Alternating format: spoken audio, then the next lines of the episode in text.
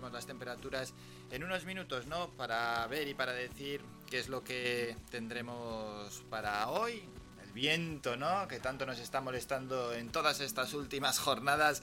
A ver si afloja un poquito y nos da un respiro porque pues es bastante desagradable y bastante incómoda la situación con el viento. Bueno, tenemos eso, tenemos también preguntas que vamos a lanzar a los oyentes para que luego respondan en nuestro WhatsApp y para que participen. A las 9 y 20 estará con nosotros Juan Cruz Peña con el kiosco digital y después de él repasaremos eh, toda la información que están lanzando los tuiteros en la sección Trending Topic. Y hoy hay unas cuantas secciones propias. Tenemos a las 10 menos 20 que hablar con nuestro experto en nutrición. Hoy vamos a hablar del colesterol con Iván Tardón. Estaremos también eh, con el mundo de la cocina, eso será en torno a las 10 y media. Y hoy con nuestro compañero Kevin continuaremos hablando de los esports, hablaremos a las 11 menos 20 de ese asunto. Y luego entrevistas, protagonistas que pasan por estos micrófonos, protagonistas que dejan la actualidad Gran Canaria, la actualidad también de Canarias, eh, personas que siempre tienen algo que contarnos. Por ejemplo, como Ana Vizcaíno, ella es miembro de la plataforma somos Red y a las 9 y 5 estará con nosotros para explicarnos cómo está trabajando esa plataforma que está constituida en Canarias por más de un centenar de colectivos, asociaciones o ciudadanos que han decidido organizarse para dar una respuesta humanitaria a la migración llegada a nuestras islas. A las 10 menos 20 estaremos con Blanca Hernández, ella es la directora de la Biblioteca Básica Canaria. Y es que el Aura de Cultura del Gobierno de Canarias ha decidido recuperar esta biblioteca. Es una de las colecciones históricas que marcó un hito en la configuración del canon de la tradición literaria insular. Y por tanto que hablar de literatura. A las 10 y 20 estará con nosotros Óscar Muñoz. Él es de Plena Inclusión Canarias, una organización que representa en España a las personas con discapacidad intelectual o del desarrollo y a las 11 y 5 Ramón González, portavoz de la plataforma Salvar Chirasoria, que han convocado, por cierto, una manifestación para el próximo 22 de mayo, coincidiendo con el Día Mundial de la Biodiversidad, y que están en contra ¿no? de la central hidroeléctrica de bombeo que se quiere construir allí. También estará con nosotros para contarnos los motivos de sus quejas. Bueno, todo esto y muchísimo más, con toda la información, con toda la actualidad que a lo largo de las próximas tres horas iremos soltando, iremos contando aquí en las mañanas de Faikan. La opinión del día. Y finalmente ya tenemos decisión, y es que el Consejo Interterritorial de Salud ha decidido restricciones contra la COVID-19 que se van a adaptar en Semana Santa, bueno, y también en el puente de San José. Se decantan por el cierre que propone el Ministerio de Sanidad, cerrar, por así decirlo, la península, pero no cerrar Baleares o Canarias. El Ministerio propone también otras medidas que vamos a explicar, como son el toque de queda, dejarlo a las 11 de la noche, que bueno, que esto tampoco es que sea una gran medida. A nosotros en Gran Canaria no nos afecta y en otros lugares tampoco. Como mucho les puede afectar a los que en las comunidades donde cerraban a las 12 de la medianoche. Pero sí que tenemos que tener en cuenta eh, lo que proponen para las reuniones sociales y esto es clave porque aquí es donde se lió en Navidad. Cuatro personas en espacios cerrados y además pues hombre, hay que tener cuidados y en esos espacios cerrados, aunque tengamos confianza con esas personas, podemos estar con mascarilla, con la distancia de seguridad adecuada, mejor que mejor, no confiarse porque ya, ya conocemos todos lo que pasó y lo que sucedió en Navidad, esta tercera ola que aún estamos viviendo. Bueno, sí que ya estamos en el descenso de la tercera ola, pero está costando mucho ¿eh? que bajen los números de contagios eh, a nivel nacional, está costando bastante y en Canarias pues estamos un poco estancados. Y luego proponen también las reuniones en espacio abiertos a seis personas, salvo que se traten de convivientes. Y también son muchos días la Semana Santa, hay que guardar y precauciones, hay que ser precavidos, que nos podemos juntar seis, pero si nos quitamos la mascarilla, no, porque es amigo, no, porque es un conocido, no, porque este es, eh, socio conmigo del club de fútbol en el que estoy inscrito, pues bueno, pues es que la distancia es mucha y si uno está contagiado sin saberlo, pues puede contagiar al resto en unos minutos. Además, nos confiamos demasiado y luego pasa lo que pasa. Bueno, la propuesta es para San José en las comunidades donde se celebre, que son Madrid, Valencia, País Vasco, Extremadura, Murcia, Navarra y Galicia, y luego lo que nos toca a todos es estas medidas del 26 de marzo al 9 de abril. Y ya lo aseguramos ayer, que la realidad en Canarias es diferente, que no se puede tomar las mismas medidas para la península que para nosotros. ¿Por qué? Bueno, pues porque la península puedes ir eh, andando eh, a caballo, en bici, o como te apetezca, o a través del monte y pasar de una comunidad a otra y posiblemente nadie te ve. Pero a Canarias tienes que llegar sí o sí en avión, sí o sí en avión y desde hace tiempo se exige una PCR negativa. Por tanto, aquí el cierre perimetral es muy diferente a la península y lógicamente pues hay que administrar estas cuestiones de otra manera. Y mientras tanto, la restauración y el turismo piden a gritos ayudas y medidas adecuadas para ellos.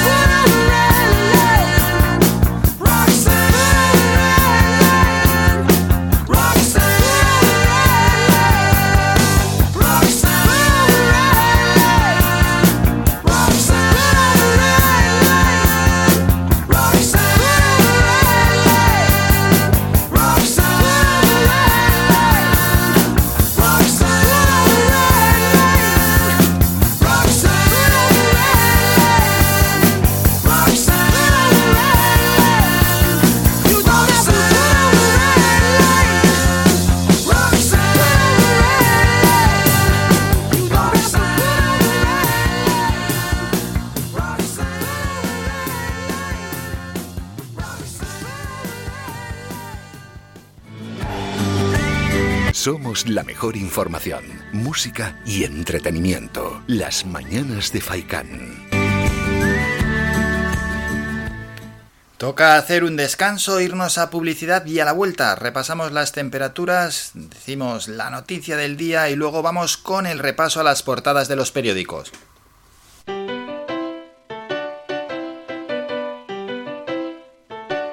Estás escuchando Faikan Red de emisoras Gran Canaria. Sintonízanos en Las Palmas 91.4. Faikán, red de emisoras. Somos gente, somos radio.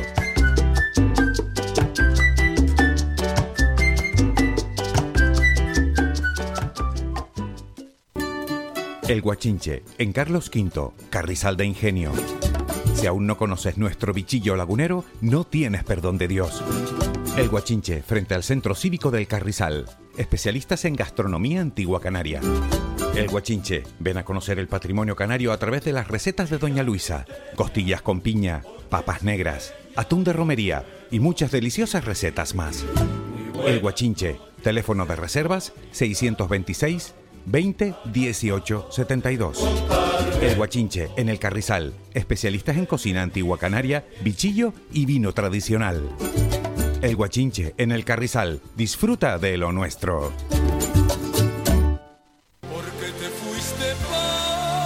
19 de marzo, Día del Padre. Recuérdalo. En Floristería Siempre Viva encontrarás una gran variedad en flores cortadas, claveles, rosas, antulium, lilio, gladiolos. Hacemos arreglos florales. Floristería Siempre Viva. Visítenos. Nos encontrarán en el cruce cementerio San Juan Telde. Floristería Siempre Viva. El Bingo Avenida, Bingo Triana, Bingo Gran París, Bingo La Ciel y Bingo Arucas han reabierto ya sus puertas con mayores premios y primas especiales.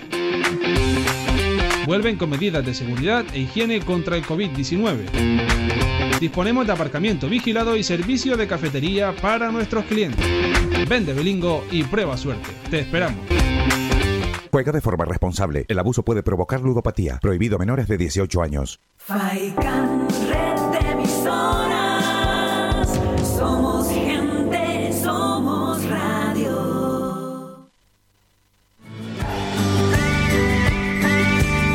Escuchas Las Mañanas de Faicán con Álvaro Fernández.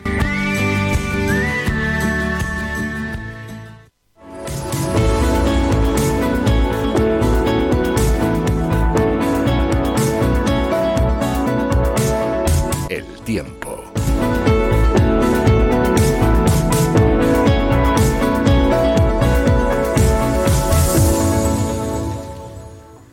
Momento ya para el repaso a las temperaturas para esta jornada de miércoles 10 de marzo. En estos momentos en Telde, fuera de los estudios de Radio Faikan, muchísima nubosidad, como toda la semana.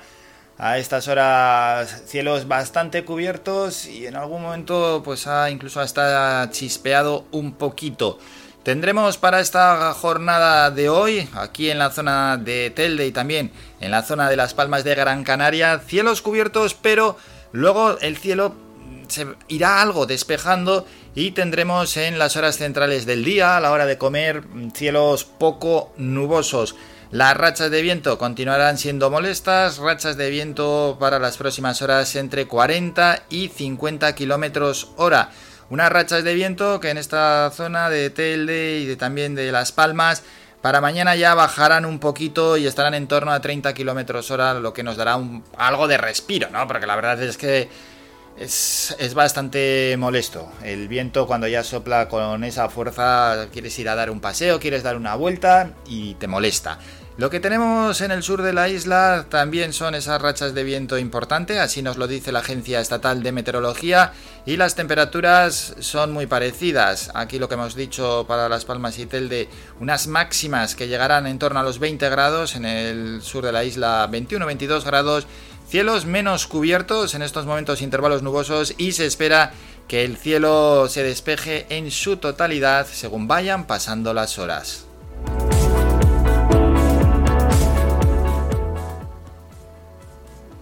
Bueno, y me pregunta uno, un oyente que qué tenemos para los próximos días, jueves y viernes. Bueno, pues jueves y viernes bajan las rachas de viento y se esperan cielos ya mucho más soleados. Las temperaturas máximas subirán un par de grados con lo que hemos tenido en este martes, con lo que vamos a tener hoy para jueves y viernes. Las temperaturas máximas van a subir, lo dicho, un par de grados y cielos más despejados y sobre todo eso, que las rachas de viento mm, soplará, ¿eh? se va a notar el viento, pero ya no serán tan fuertes.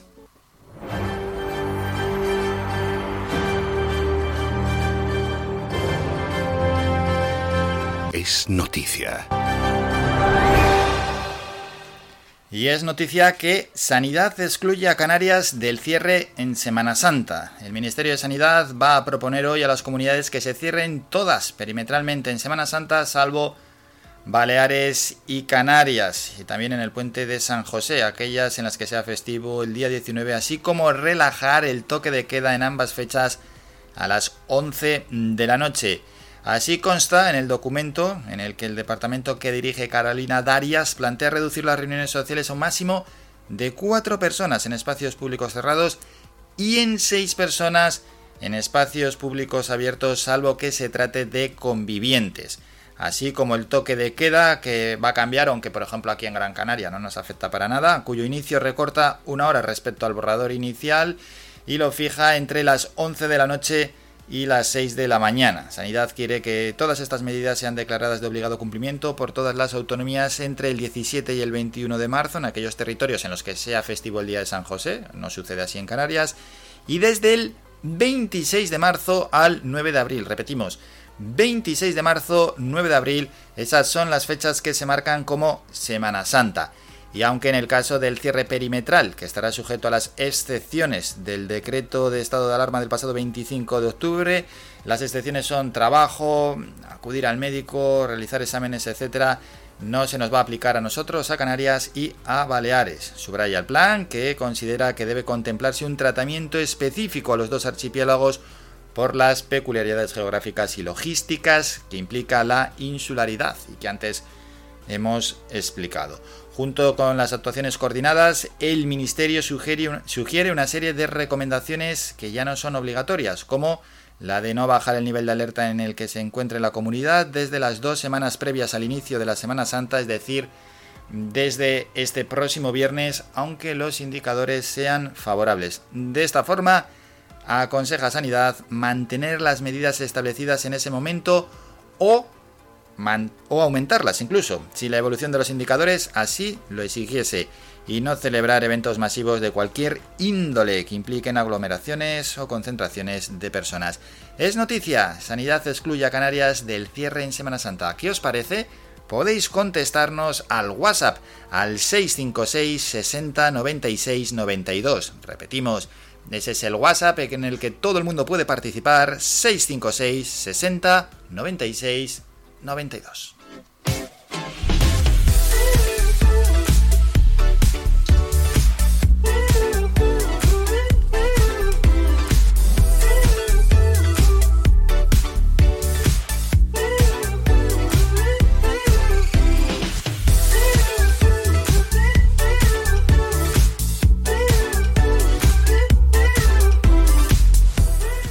Tiempo ya para el repaso a las portadas de los periódicos, a ver cómo han amanecido hoy. Nos vamos al diario El País. Dice así, el Supremo busca un resquicio para juzgar a Puigdemont. El instructor implica a la justicia europea tras el permiso del Europarlamento. Otra noticia, el juez devuelve a la cárcel a los presos del proceso porque no reconocen sus delitos. Y la última del país, Calviño replica Podemos y hace patentes las diferencias por las ayudas. María Jesús Montero intenta rebajar a detalles técnicos el conflicto. Tiempo ya para ABC, foto de portada de vuelta a la cárcel tras el show electoral. Un grupo de seguidores reciben a los presos del 1 de octubre a su ingreso ayer en la cárcel de Jodoners tras revocarse su tercer grado. Y ABC dice lo siguiente, Sánchez tolera que su vicepresidente se una al victismo de Puigdemont. El Supremo acude al Tribunal de la Unión Europea para que Bélgica entregue a los fugados del 1 de octubre mientras Iglesias lo defiende. Pasamos a la razón, foto es muy parecida, vuelta a prisión de los presos. Y la razón dice pulso de Junts per Cat, controlar el Parlamento y la vicepresidencia. Los soberanistas se reunieron ayer por primera vez para empezar a negociar. Piden que Borrás presida la mesa y Artadi sea la número 2 de Aragonés. Y Yarena pide que la justicia europea entregue a Puigdemont. Pasamos ahora a El Mundo y la foto de portada pues es muy similar también, de vuelta a la cárcel y ahí se ve a diferentes líderes políticos por todos conocidos. El gobierno espera que Bélgica entrega a Puigdemont en meses. Sánchez desiste de reconvenir a sus socios de Podemos por responder a los líderes del 1 de octubre. Y otra noticia del mundo, Montero y Calviño sacan a Podemos de las ayudas. Esto no es una subasta, dicen. Vamos con los periódicos más cercanos. Canarias 7, 5 fallecidos en un cayuco a la deriva. Y se ve pues a una persona que en una silla está ayudando a un inmigrante que está tapado con una manta y lleva puesta una mascarilla. Canarias 7 dice las empresas turísticas reclaman a los alcaldes que paralicen el pago de tributos. Los hoteleros lanzan una campaña para denunciar la insensibilidad con el sector. En la provincia Diario de Las Palmas la foto de portada es exactamente la misma que en Canarias 7 y dice el titular, solo las islas se abren el puente de San José y en Semana Santa. Y otras noticias, la patronal pide liberar de la carga fiscal a hoteles cerrados y Canarias se aleja de la riqueza media de España y se sitúa al mismo nivel de 1962. Vamos con diario de avisos y muy buena noticia, claro que sí, nos alegramos muchísimo. Hermes logra en Inglaterra un donante que le salvará la vida. Enorme noticia, qué buena. Y vamos con los periódicos de tirada deportiva, a ver cómo vienen hoy. Empezamos por el Marca, que tiene lo siguiente, en la foto de portada sale eh, Llorente, el jugador del Atlético, y dice así, el líder se la juega. La lucha por el título se pone al día y el Atlético marcará la distancia real respecto a Barça y Madrid. Es decir, ese partido que le quedaba aplazado. Juegan hoy desde las 6 de la tarde Atlético de Madrid, Athletic. Y también a las 8 recordamos que juega el Barça, que no se diga que no lo intentasteis. Tiene que remontar el 1-4 de la ida. Y ayer cayó el Sevilla 2-2. Borussia Dortmund 2, Sevilla 2. Vamos con el diario AS, dicen así todos los focos sobre Mbappé, el francés, con el Madrid pendiente de él, busca echar de la Champions al Barça tras su exhibición del Camp Nou. Se juega el partido a las 8 de la tarde. Y vamos ya con el último periódico que repasamos, que no es otro que El Mundo Deportivo a ver si podemos ver la portada y es la siguiente. A las 8, París Saint-Germain frente al Fútbol Club Barcelona y sale el Ronald Koeman, el entrenador culé que dice, nada es imposible. Así han llegado las portadas de los periódicos, las hemos recogido como siempre, primero las de tirada general, después los periódicos más cercanos y terminamos con los deportivos. ¿Remontará el Barça? 1-4, tiene que remontar. Fácil no lo tiene. Si queréis opinar, ya sabéis, en el 656 60 96 92. Bueno, aunque nosotros aquí en deporte lo que tenemos es otra cosa, ¿eh? bien importante, ese partidazo de baloncesto. Y es que hoy nuestro equipo, el Herbalife Gran Canaria, se enfrenta pues, al invicto Yunis Kazan, ese equipo ruso. Desde las 8 de la tarde nos medimos frente a ellos con un billete, un billete en juego para ver si podemos pasar a la siguiente fase. Ojalá sí y ojalá derrotemos a los rusos. Estaremos muy atentos y mañana lo contaremos. Breve descanso, nos vamos a publicidad y a las 9 en punto, primer boletín informativo. Escuchas Faikan Red de Emisoras. Somos gente, somos radio.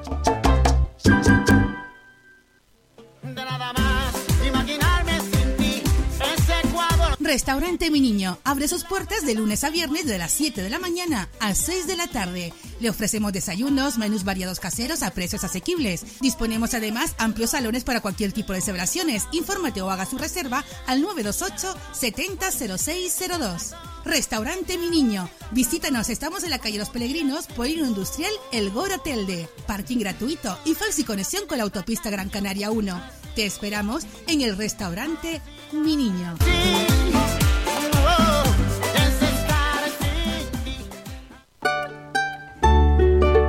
La aldea de San Nicolás cuenta con una oferta alojativa muy variada y singular. Visítanos y alójate en los maravillosos hoteles, casas rurales, viviendas vacacionales, campi y albergue con los que contamos en el municipio.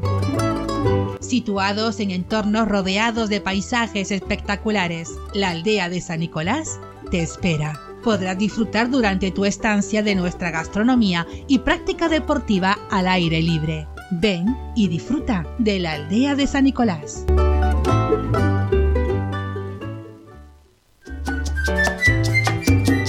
El mejor regalo que te podemos ofrecer en tu red de emisoras Faikán es mucha música, porque es el mejor relax que te ofrecemos durante el día.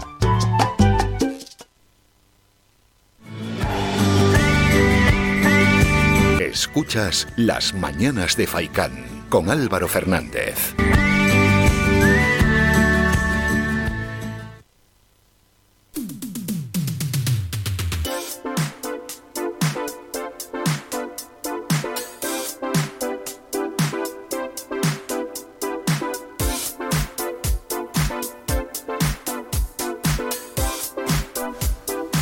Camino de las 9 de la mañana, vamos a esperar nada unos segundos para empezar con el boletín informativo.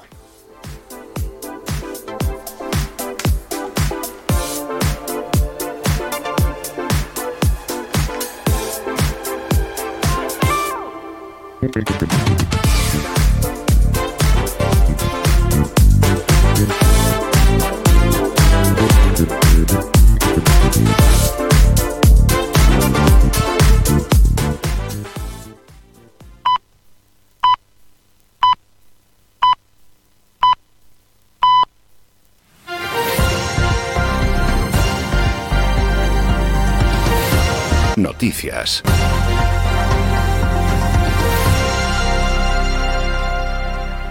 Nueve de la mañana y vamos con el primer boletín informativo. El Ministerio de Sanidad va a proponer a las comunidades el cierre perimetral de todas ellas en Semana Santa, salvo Baleares y Canarias, y en el puente de San José, en aquellas en las que sea festivo el día 19, así como relajar el toque de queda en ambas fechas a las 11 de la noche. Así consta en el documento en el que el departamento que dirige Carolina Darias plantea reducir las reuniones sociales a un máximo de cuatro personas en espacios públicos cerrados y a seis en espacios públicos abiertos, salvo que se trate de convivientes.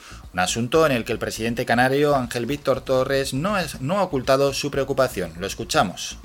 La Semana Santa la tenemos a tres semanas y preocupa porque es objetivo que cuando ha habido etapas de vacaciones, hablo de agosto, julio, agosto, navidades, ahora Semana Santa es cuando se ha producido un aumento de los contagios, tenemos cepas distintas que también preocupan al Ministerio y al Gobierno de Canarias y hay que ser precavido. Aquí lo relevante lo importante es ir caminando a una contención de la pandemia para poder llegar cuanto antes al 70% de vacunación y a partir de ahí recuperar la economía.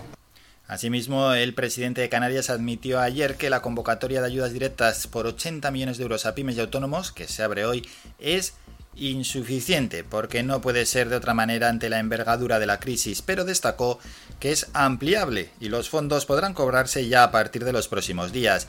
Es un esfuerzo muy importante del gobierno de Canarias fuera de su marco competencial que completa o complementa, mejor dicho, las ayudas del Gobierno de España, dijo Torres en el Pleno del Parlamento en respuesta al portavoz del Grupo Nacionalista, Pablo Rodríguez, quien denunció que estas subvenciones directas no han sido ni excepcionales, ni extraordinarias, ni urgentes, como se había anunciado.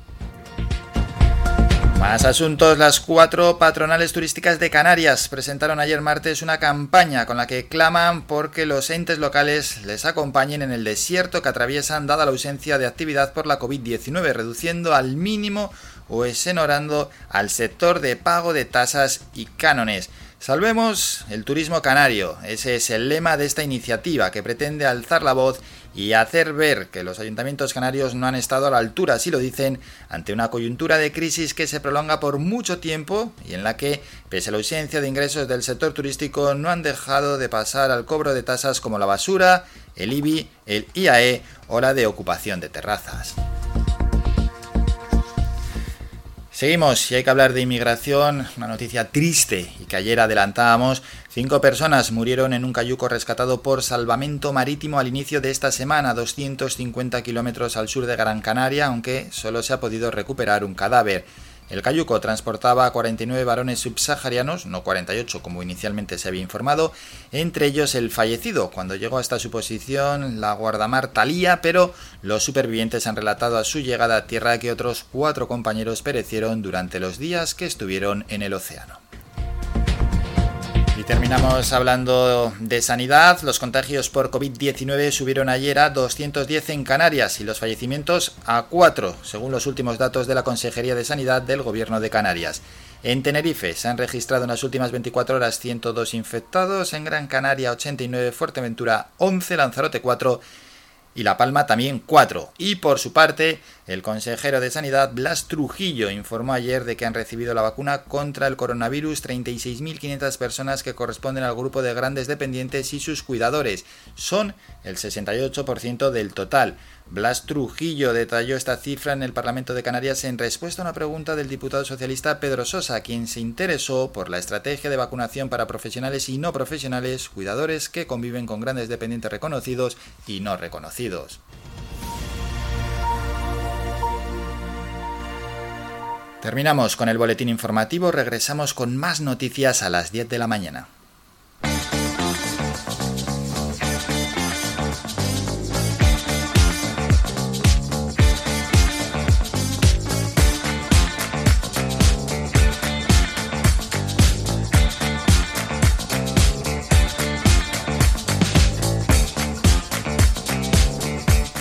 Tiempo ya para más protagonistas. Vamos a charlar con Ana Vizcaíno. Y es que cuando las instituciones se ponen de perfil, las personas nos ponemos de frente. Este es el lema o uno de los lemas de la plataforma Somos Red.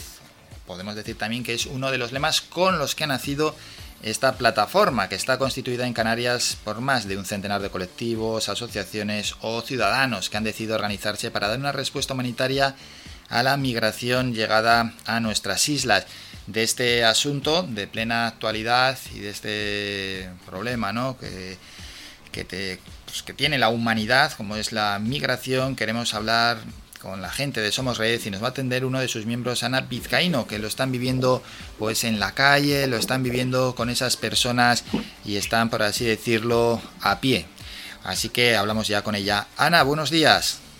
Hola, buenos días. Bueno, antes de nada, yo he hecho una breve introducción de quiénes sois Somos Red, pero ¿quién mejor que vosotros mismos para presentaros? Mm, sí, bueno, Somos Red es una plataforma, un grupo de personas que se, que se unió eh, para dar, eh, bueno, pues para cubrir una, una, necesidad que estaba vigente, ¿no? Como eh, personas en situación de, de calle eh, que bueno han llegado a esta bueno esta situación un poco por eh, a, que hayan sido expulsados de los centros de acogida todos ellos migrantes eh, tanto en Las Palmas como en el resto de la isla, en el sur, en el norte, también hay bastantes personas en esa situación. ¿no?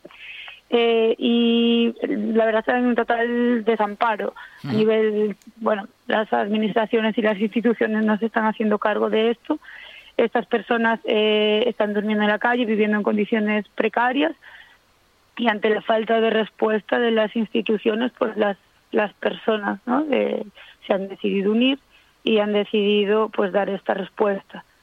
Eh, bueno, actualmente pues contamos que en la isla igual hay más de 200 personas en situación de calle que han sido bien expulsados, como te decía antes, o bien han decidido abandonar los centros de acogida por, bueno, mmm, miedo a ser deportados, por, por malas condiciones, etcétera. Sí, porque esas Pero... son las razones, ¿no? Por las que abandonan los centros de acogida. Unas 200 personas calculáis que, que están sí. ya fuera. Sí, en, las, en la ciudad de Las Palmas calculamos sobre más de 100 seguro, a 150, porque bueno, estos se van sumando, no es que se vaya sumando el número de personas que están en la calle, que, que también, pero que nos que somos eh, o sea que somos conscientes que nos que nos se comunican con nosotros a través de las redes sociales a través de contactos y nos cuentan un poco su situación y la verdad es que cada vez está está siendo más insostenible porque nosotros tampoco somos una organización, o sea, una ONG ni tenemos una infraestructura. Entonces no podemos darles, por ejemplo, un alojamiento, una acogida en condiciones.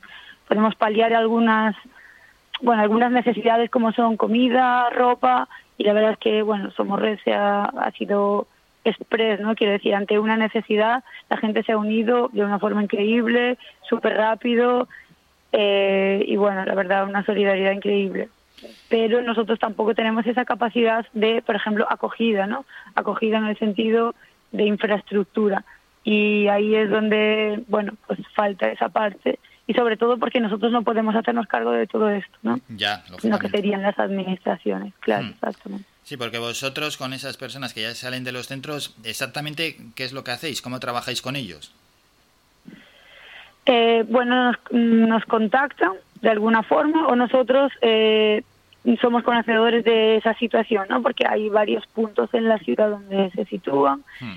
Vamos, que, los encontréis en la calle, casi casi, ¿no? Sí, bueno, hay un grupo de personas que conocemos por el hecho de que la Cruz Roja ha expulsado pues hace 10 días, el viernes pasado, este viernes no, el viernes anterior, ha expulsado como 64 personas.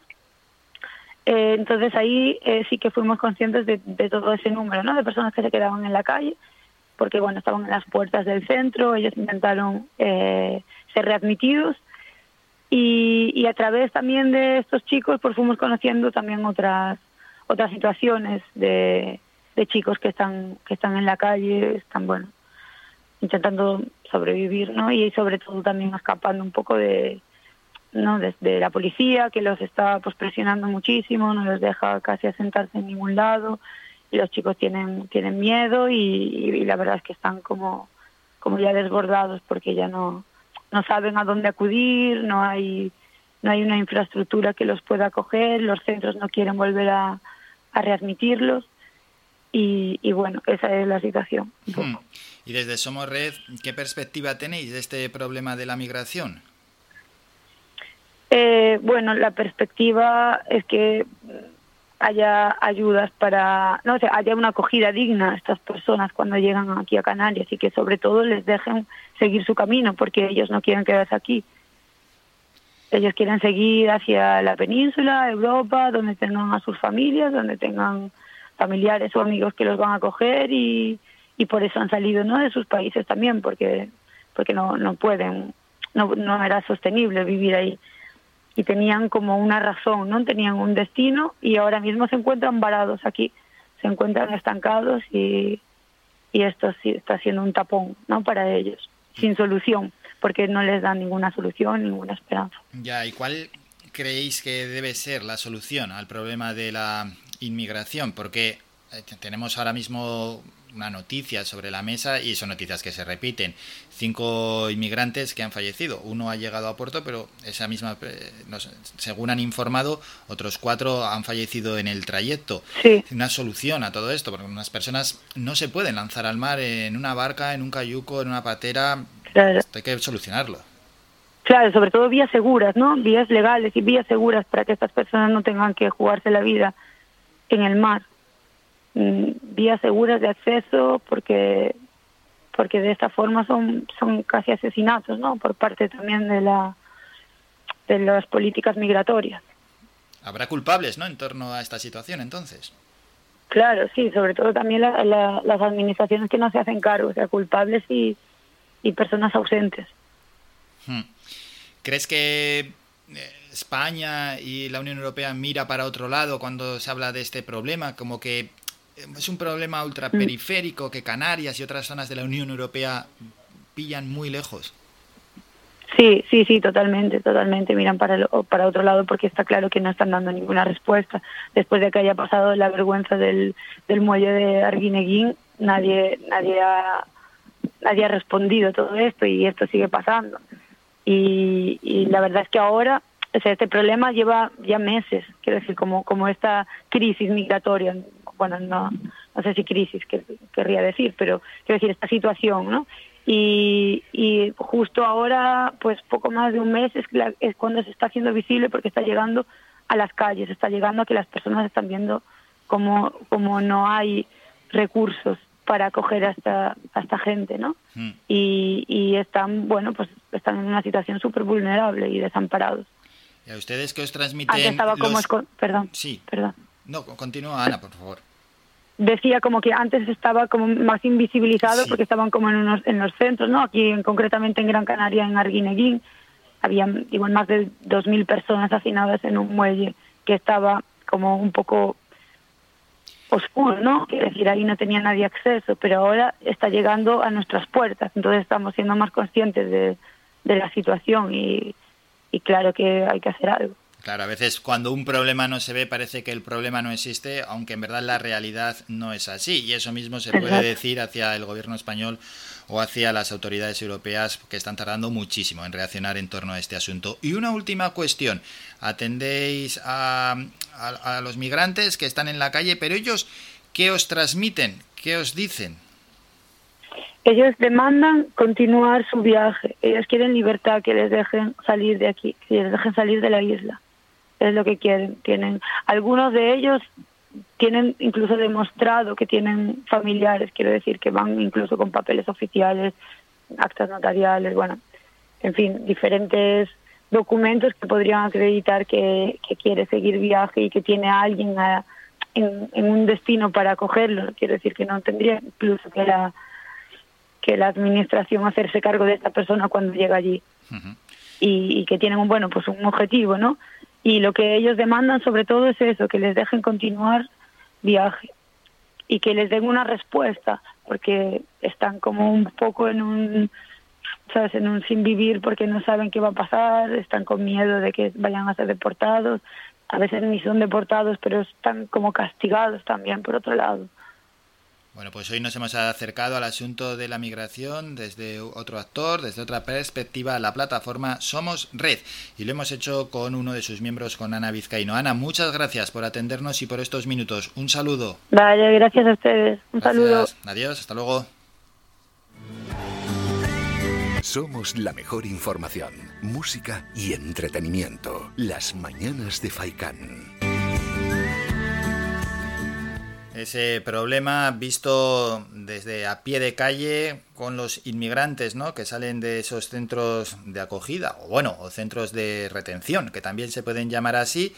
Desde la plataforma Somos Red, pues nos han transmitido lo que los migrantes le piden, que no es otra cosa, no, no les piden libertad y estar en la calle malviviendo, no. Lo que quieren ellos es continuar con su idea inicial, que no es otra que algunos, en algunos casos, llegar a la península ibérica y en otros casos, quizás, en la mayoría de los casos, ir a otros países de la Unión Europea. Bueno, pues este es, un problema que tiene Europa y es un problema que le golpea durísimo a nosotros, que nos golpea las Islas Canarias, donde la situación por momentos pues se está haciendo insostenible y donde a diario desayunamos con noticias tan, tan tristes como el fallecimiento de estas personas al intentar llegar a nuestras costas. Tenemos que hacer un descanso, a la vuelta vamos a continuar con más información, en este caso la información digital y lo vamos a hacer de la mano de nuestro compañero y periodista Juan Cruz Peña que nos trae el kiosco digital. Y después nos vamos a Twitter, a esa sección donde repasamos las principales tendencias y además profundizamos en los tweets más destacados. Pero antes hay que hacer un descanso, nos vamos a publicidad y volvemos con todo esto. Escuchas Faikan Red de Emisoras. Las Palmas 91.4. Somos gente, somos radio.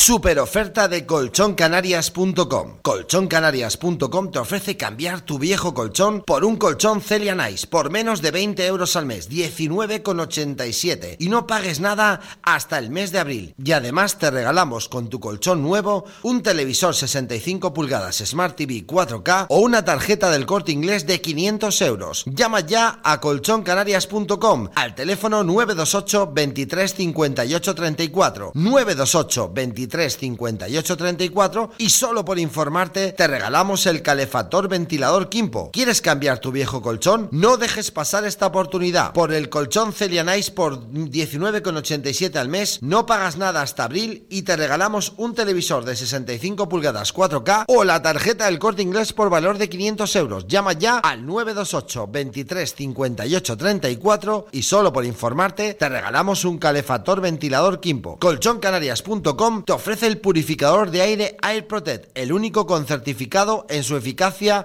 en la ayuda a la destrucción del COVID en espacios cerrados. La mejor inversión para ti y tu familia. Protégelos. Además, elimina la tierra, el polvo y los alérgenos y te ayuda a protegerte del virus. Solo por 19,87 al mes, menos de 20 euros. Y no pagas nada hasta abril. Y además te regalamos una televisión 65 pulgadas 4K Smart TV o una tarjeta del corte inglés por valor de 500 euros. Llama ya a colchoncanarias.com al 928 23 58 34. 928 23 58 34 y pide una demostración gratuita del AirProtect y te regalamos un calefactor ventilador Kimpo. Nadie te da más que colchoncanarias.com. Pide información del purificador de aire AirProtect o del colchón Nice y te regalamos el calefactor ventilador Kimpo 928 23 58 34 928 23 58 34 colchoncanarias.com. Síguenos en nuestras redes sociales. Estamos en Facebook, Twitter e Instagram. Búscanos como Radio Faikán FM y descubre todas nuestras novedades.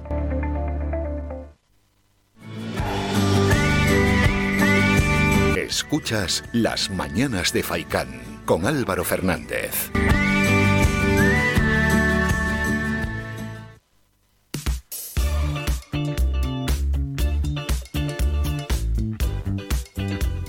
Continuamos en directo en el programa Las Mañanas de Faikán. Cuando son las 9 y 20 minutos vamos a escuchar ya a nuestro compañero Juan Cruz Peña con el kiosco digital.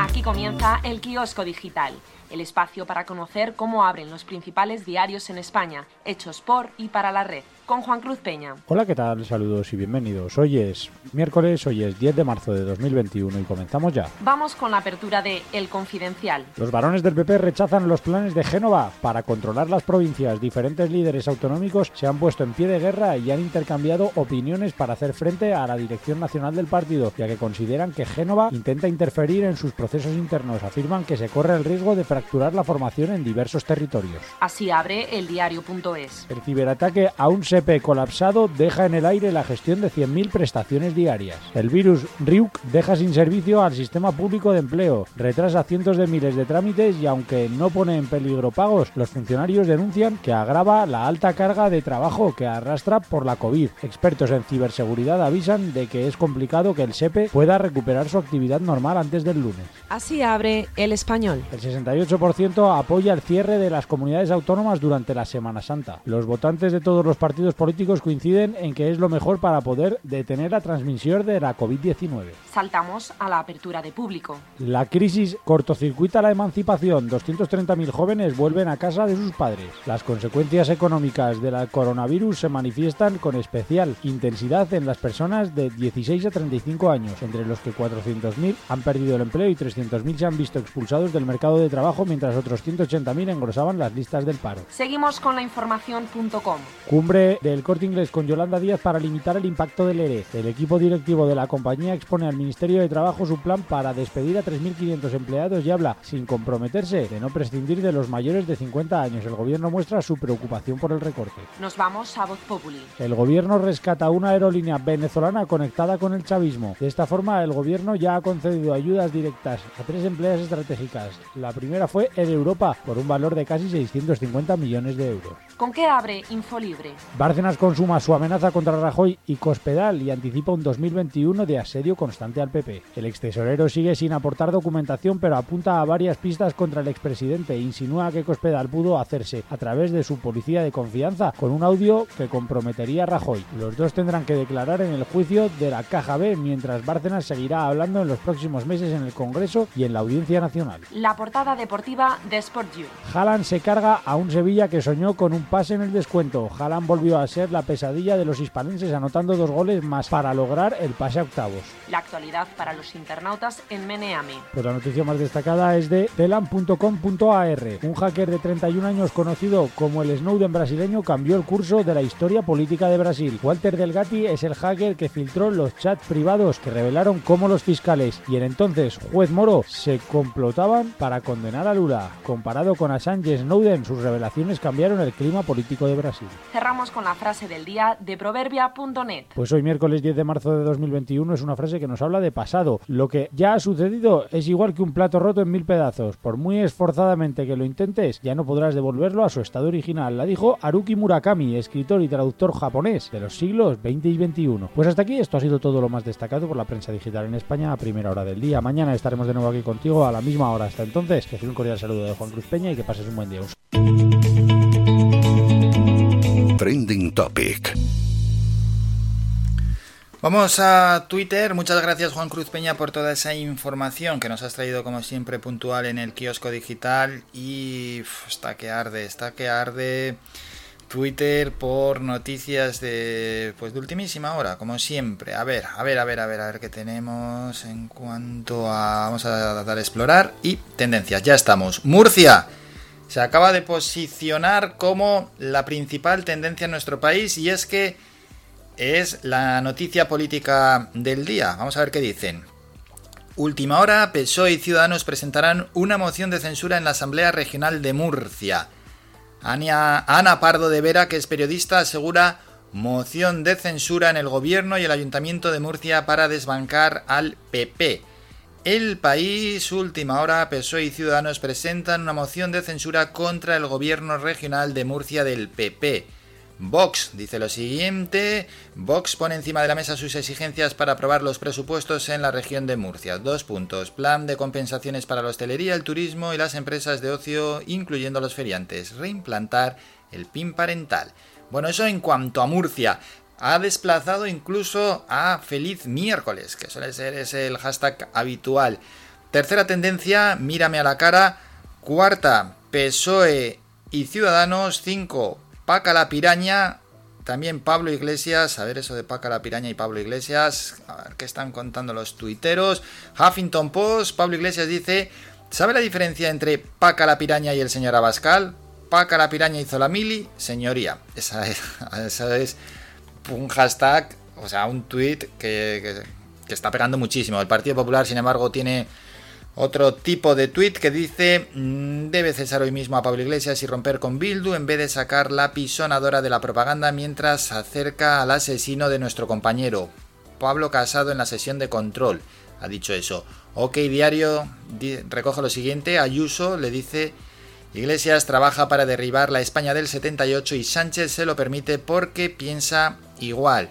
Y el juez, el pidió José Silva, lo siguiente en Twitter, el régimen empacha cuando en su descomposición sus tramoyas ya desbordan por el gran retrete que han hecho de España ayer, coincidió Bárcenas, Puigdemont, Parlamento Europeo, suplicatorio tercer grado penitenciario, presos independentistas, Iglesias, Montero, La Niñera y el PP va al baño. Bueno, pues todo eso en un tuit. Vamos con más asuntos. Otra tendencia es y Ciudadanos. López Miras, la cafetera Semana Santa. Novena tendencia, Iker Casillas. Y ojo, que tiene que ver con el mundo del corazón. No tiene que ver con el deporte. Lecturas asegura lo siguiente.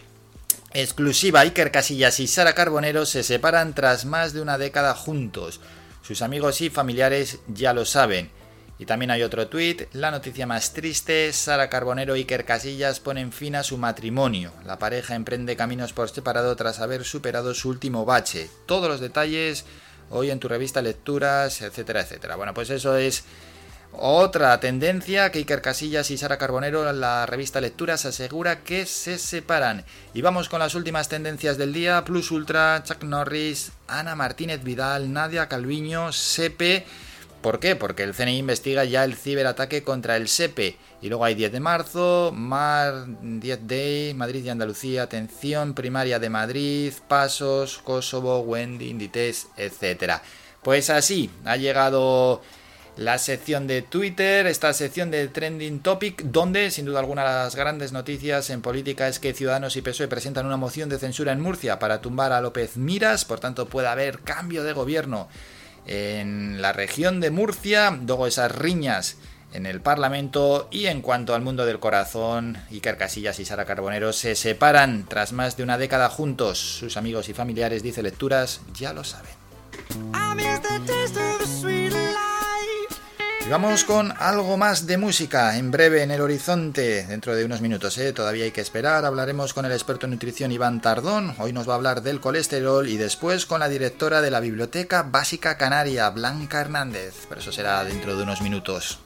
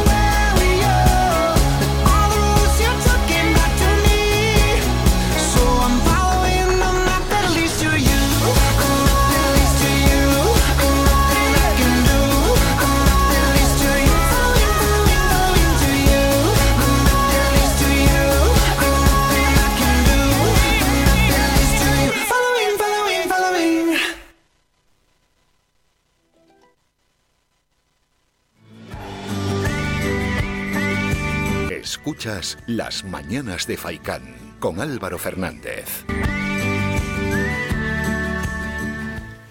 Nueve y media de la mañana vamos a recordar los diales que tenemos. La 104.2 SFM para Las Palmas de Gran Canaria, Telde, Mogán, Maspalomas, Santa Brígida, San Mateo, Teror, Valsequillo, Ingenio, Agüimes y Vecendario. 91.4 para Las Palmas de Gran Canaria, 95.2 para Artenara, 94.5 más Palomas, 100.4 Tunte y cambiando de isla, la 91.6 es para Recife, Lanzarote. Bueno, tenemos que presentar a los siguientes protagonistas que llegarán después de la publicidad. Uno de ellos es nuestro experto en nutrición, Iván Tardón, con quien vamos a hablar, pues lógicamente, de aspectos que tienen que ver con la salud y que están relacionados con la nutrición. Vamos a hablar del colesterol, por tanto conoceremos qué es, mm, qué, provoca ¿no? el colesterol, cómo nos afecta a la salud y también lógicamente cómo prevenirlo y cómo bajarlo. Por tanto habrá consejos nutricionales para en este caso prevenir tener ese colesterol, bueno, y que, que es un problema importante y que es un problema que puede generar pues, consecuencias para la salud nefastas. Y después estaremos con Blanca Hernández, ella es la directora de la Biblioteca Básica Canaria. Estaremos con ella porque desde el área de cultura del Gobierno de Canarias han decidido recuperar esta biblioteca. Es una de las colecciones históricas que marcó un hito ¿no? en la configuración de del canon, por así decirlo, de la tradición literaria insular y que ayudó a difundir autores clásicos de las letras en el archipiélago. Esos autores, bueno, pues que si no es de esta manera, no tienen una, una difusión tan grande. No, no voy a decir que caen en el olvido, pero que en cierta medida hay que intentar recuperarlos. Con ella hablaremos, por tanto, ¿no? ¿Qué es la Biblioteca Básica Canaria? ¿Cuáles son sus objetivos? ¿Cuáles son sus propósitos? De la lectura, porque hay un estudio que no, deja, no nos deja muy bien parados y nos dice lo siguiente, y es que mm, los canarios no somos los más lectores, precisamente, más bien todo lo contrario, nos ponen los segundos por la cola los segundos peores de España en cuanto a índice de lectura. Lo dice una encuesta del gremio de editores. Así que a ver si leemos un poquito más y entre todos podemos ir escalando, ¿no? Esas posiciones en el ranking de lectura. Para todo ello tenemos que hacer un descanso, son dos minutos y a la vuelta hablamos de nutrición con nuestro experto, con Iván Tardón. Escuchas Faikan Red de Emisoras. Somos gente, somos radio.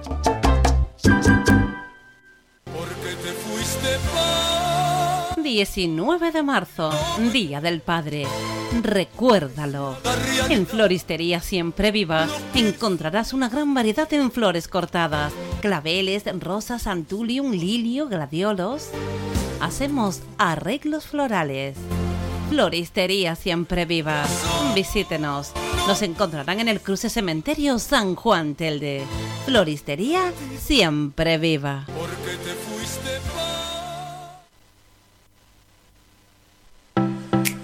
Ven al restaurante La Cofradía de Pescadores de Arguineguín, bajo la dirección de Manolo El Picao. Abierto los martes y de jueves a domingo, de 12 del mediodía a 11 de la noche. Lunes y miércoles cerrado por descanso del personal. Aparcamiento gratuito para todos nuestros clientes. Especialidad en pescado fresco del día, pulpito frito, gofio escaldado y gran variedad de postres caseros. Restaurante La Cofradía de Pescadores de Arguineguín. Del mar a tu mesa. El Bingo Avenida, Bingo Triana, Bingo Gran París, Bingo La Ciel y Bingo Arucas han reabierto ya sus puertas con mayores premios y primas especiales. Vuelven con medidas de seguridad e higiene contra el COVID-19. Disponemos de aparcamiento vigilado y servicio de cafetería para nuestros clientes. Vende Belingo y prueba suerte. Te esperamos. Juega de forma responsable. El abuso puede provocar ludopatía. Prohibido a menores de 18 años. Mejor regalo que te podemos ofrecer en tu red de emisoras Faikan es mucha música, porque es el mejor relax que te ofrecemos durante el día.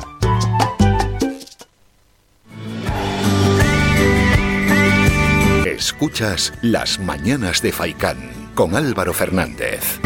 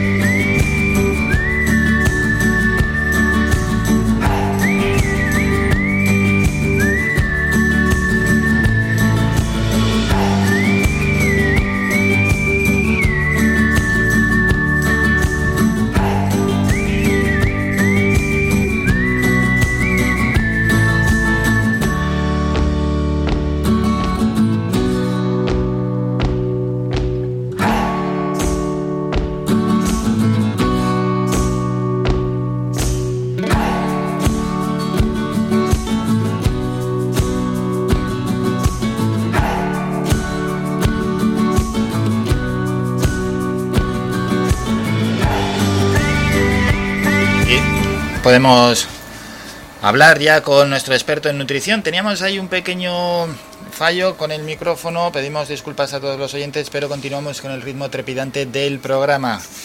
Queremos ya hablar con nuestro experto en nutrición. Todos los miércoles a estas horas estaremos con él, con Iván Tardón. Iván, buenos días. Hola, buenos días, Álvaro. Bueno, Iván, estuvimos hablando ya el pasado miércoles, hicimos una presentación sobre la sección, también hablamos de unos productos exóticos, ¿no? Que quizás muchos oyentes no los conocían, pero que luego les despertó muchísimo la atención. Hoy tenemos que hablar de otro asunto. ¿Con qué vamos hoy, Iván? Pues mira, eh, vamos a hablar del colesterol. Eh, creo que es algo que, que, está muy al día, cada vez hay más personas con problemas de colesterol. Y, eh, y bueno, me parece un tema fantástico para, para, aclarar cositas y para que la gente sepa cómo tiene que tratarlo antes de medicarse. Pues sí, vamos a presentar antes de nada el tema. ¿Qué es el colesterol? Pues mira, el colesterol tiene que estar presente en nuestra vida porque forma parte de nuestro organismo, nos va a ayudar al tema hormonal, a que todo funcione correctamente y eh, es una lipoproteína. ¿vale? Esto es una especie de grasa que fabricamos nosotros mismos a través del, del hígado. Lo que pasa que, bueno, en condiciones normales, pues estaría en unos niveles estupendos, ¿Mm? pero cuando tenemos ataques de estrés o, por ejemplo, tenemos algún tipo de, de, de, exceso en la alimentación con grasas saturadas, pues al final se termina elevando en, en las analíticas. Eso es, esas analíticas que luego vemos y ahí nos dan los niveles de colesterol. En la gente eh, o en la calle se suele decir aquello de colesterol bueno y colesterol malo. Cuando hace la gente referencia a eso, ¿a qué se refiere? Pues mira, tenemos el, el HDL y el LDL. El LDL realmente es el, eh, el malo, el que todo el mundo conoce como el colesterol malo y que hay que intentar evitar que, que no suba. Y el HDL, pues, es el bueno, realmente esto lo podemos conseguir eh, elevar, por lo menos el, el HDL, eh, a través de una buena alimentación y también a través del ejercicio físico. Que muchas veces nos quedamos un poco con la parte de la alimentación solamente y el ejercicio físico también interviene bastante en el tema de, del colesterol. Eso es, ese acompañamiento entre las dos cosas que se compaginan a la perfección y nos ayudan muchísimo a la salud, como nos está diciendo nuestro experto en nutrición, Iván Tardón. Bueno, vamos a dejar unos consejos para que no aumente ese denominado colesterol malo. Sí, mira, antes que nada, yo sé que esto es la radio y que no sí. se va a ver por, por... Tenemos una imagen que a lo mejor alguien puede recuperar en algún sitio y quería mostrar primero pues lo que es un tipo de aceite, ¿no? que es líquido, uh -huh. que esto es lo que tenemos que tomar habitualmente, que es lo sano, ¿vale? Y esto sería grasa de coco, en este caso, ¿vale? La vemos que en condiciones normales, en sí. la misma temperatura, una está líquida y la otra está sólida. Bueno, pues básicamente si cogemos los alimentos que tengan una grasa sólida de color blanco, pues esas son las que nos van a subir el colesterol con total seguridad, porque son las grasas saturadas. Entonces, en cuanto a alimentación, lo que deberíamos de hacer es intentar comer pescados azules, uh -huh. intentar comer frutos secos, eh, que ahí tenemos grasas buenas, eh, que nos van a ayudar a bajar ese colesterol, y evitar todas las que sean tipo tocino, tipo grasas de coco, tipo eh, bollería industrial, que también tiene una grasa que se llama eh, grasas trans, ¿vale? que esas son peores todavía. Son peores todavía que las que te he enseñado, porque realmente son unas grasas vegetales que las transforman de una manera mmm, en la que tienen mayor dura, durabilidad y al final pues eh, lo que consigues con eso es aumentar el colesterol malo y bajar el colesterol bueno, o sea, la peor de las opciones. Ya, ya, ya, malísimo. Mm, en cuanto a, al tipo de ejercicio, pues puedes hacer cualquier tipo de ejercicio siempre y cuando eh, te mantengas activo por lo menos por más de media hora.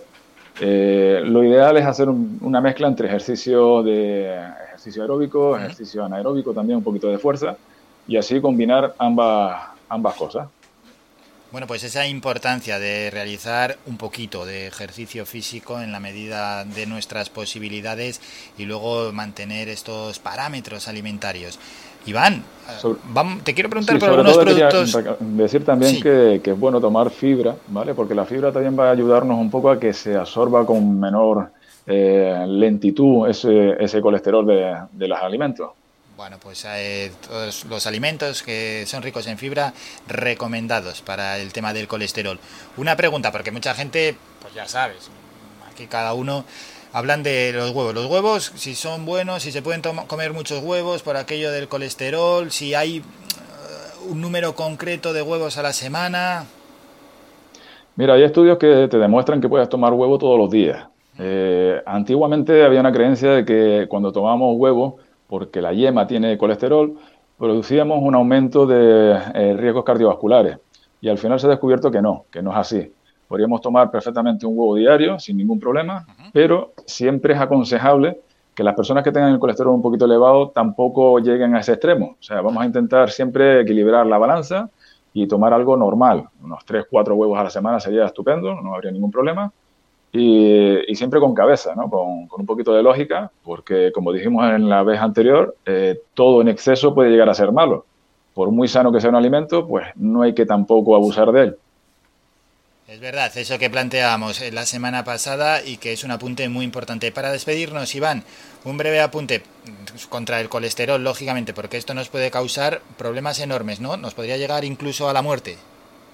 Claro, sí, puede producir, por ejemplo, ateromas y puede producir esas, esas temidas eh, riesgos cardiovasculares que todos eh, intentamos evitar día a día. Y, por ejemplo, podríamos llegar hasta incluso a, tener algún tipo de, problemas cardíacos, ¿no? Que, a lo mejor llegar a la muerte, como hemos dicho.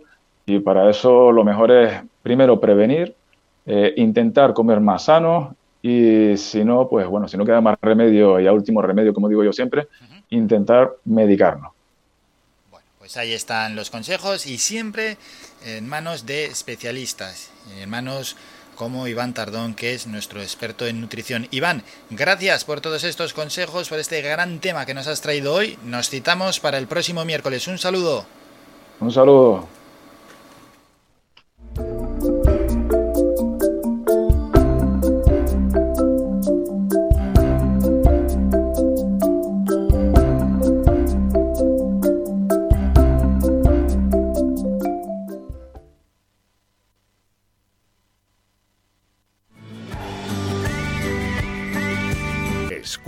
Las Mañanas de Faicán con Álvaro Fernández.